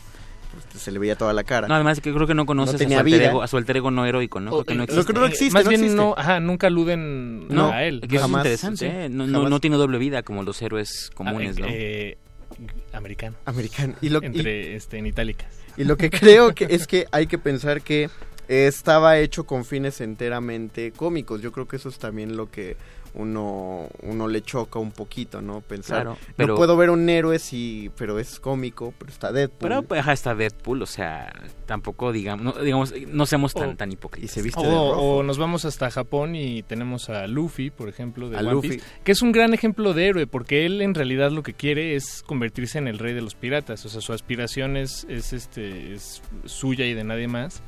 Pero tiene, sin saberlo tal vez, eh, un- una noción eh, de, justicia que, que hace que tome ciertas decisiones en su camino y pues termina ayudando a gente, pero no, no ayuda a la gente por, por porque él se quiera ser un héroe. De hecho, eh, en, cu- cuando se despide, cuando acaba de, de, no sé, una aventura en una isla, todos están muy agradecidos. Luffy, gracias.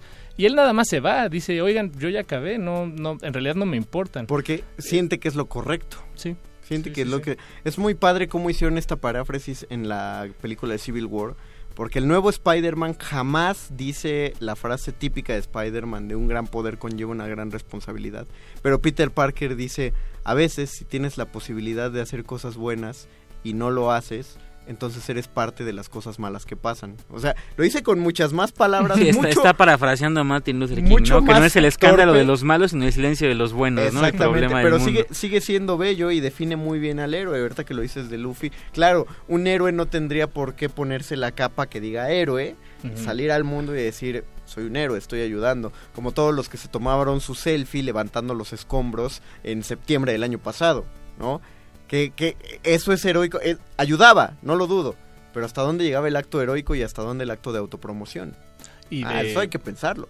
Bueno, y no, y este, no, eh, el, el ayudar a un anciano a cruzar la calle, esta, esta vieja imagen. Exactamente. Este, pues, ser, ser bueno o ser un buen ciudadano, este, no necesariamente te, te lleva un héroe, ¿no? El héroe es todavía más allá. El héroe siempre es más Mire, allá. Yo, yo aquí te tengo que traer de- del, del saco de cosas útiles para este programa. Voy a traer a Disney, ¿no? Por supuesto. Con Que- que la verdad le hacemos poca justicia, llamamos poco a con- Disney Con la película, Se con la película más. de Hércules. Uf. en el, el camino que tiene que recorrer Hércules para ser un héroe verdadero. De cero a héroe. De cero a héroe. Que él justamente lo que pensaba era que si destruía bestias y hacía cosas y la aclamación pública lo convertiría en héroe.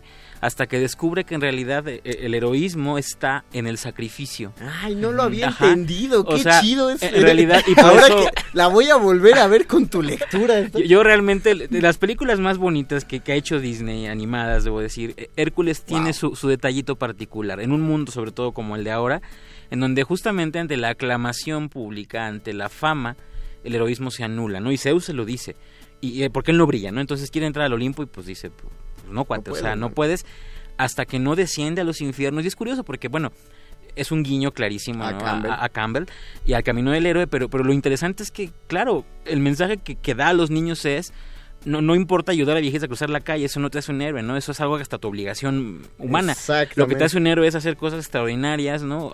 Us- usando aquello que tienes de más para hacer por los que no lo tuviesen. O sea, ¿no? si ayudaras a cruzar a todos los ancianos de la Ciudad de México a cruzar la calle en un, este día tras día, ¿te convertirías en un héroe? Ni siquiera, ¿sabes? No, ni me siquiera. suena, me suena, es como los que se quejan. Pero si lo haces toda tu vida.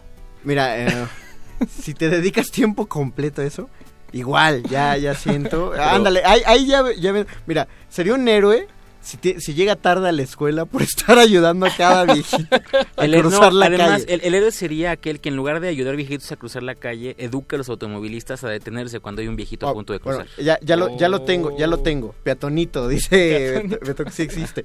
Ya, ya lo tengo. Sería un héroe si esta persona se dedica a ayudar a todos los viejitos y nadie jamás se entera. Solo los viejitos. Pero nadie, o sea, nunca da una entrevista, no se deja grabar, eh, no está buscando la No, autopromoción. de hecho, de, de- de ahí vienen las identidades dobles de los héroes.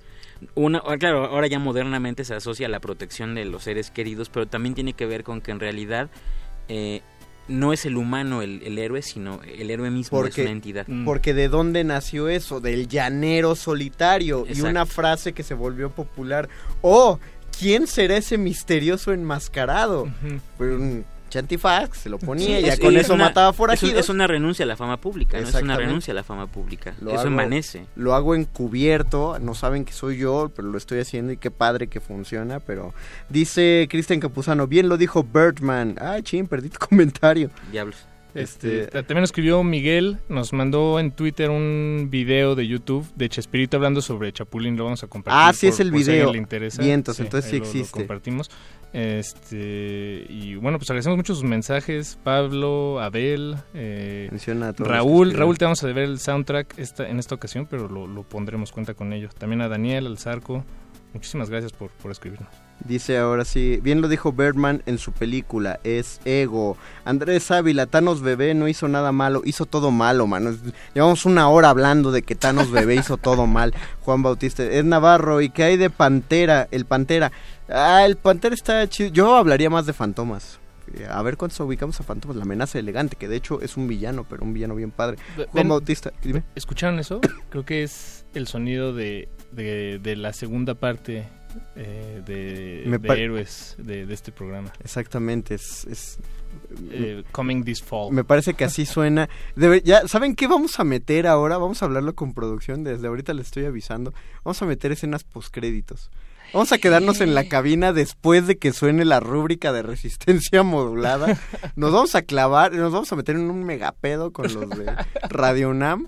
Pero ya, ya lo haremos después. Ahorita les leemos los comentarios de Facebook Live, pero en Facebook Live, porque sí, ya nos quedan dos minutotes aquí para, para cerrar. No se espanten, amigos en cabina, les prometo que vamos a hacerlo rápido aquí. Claro que sí, claro Su cara fue de, no, manches, ya me quiero acá. No, no, no, tranquilo.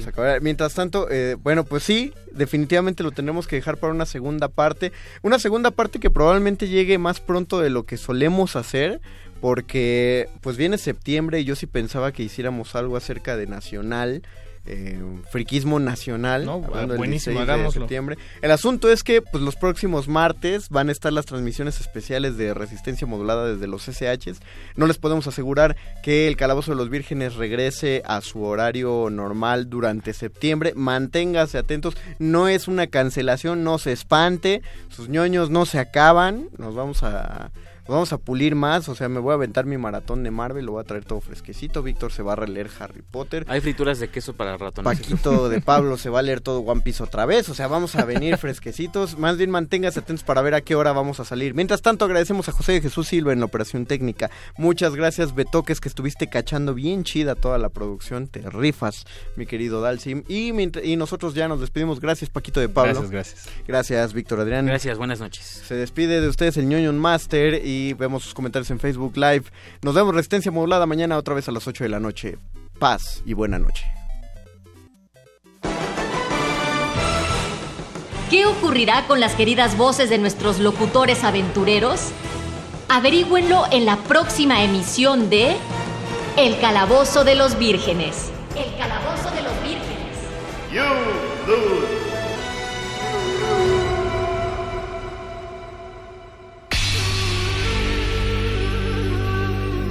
Por siglos nos hemos hecho escuchar. Nacimos como parte de esa inmensa mayoría. Hablar, Escuchar. debatir, proponer, cuestionar. Está en nuestra naturaleza. Seamos instrumentos de conciencia de nuestro. Usamos el sonido porque atraviesa obstáculos. Muros, fronteras. Nosotros somos la resistencia.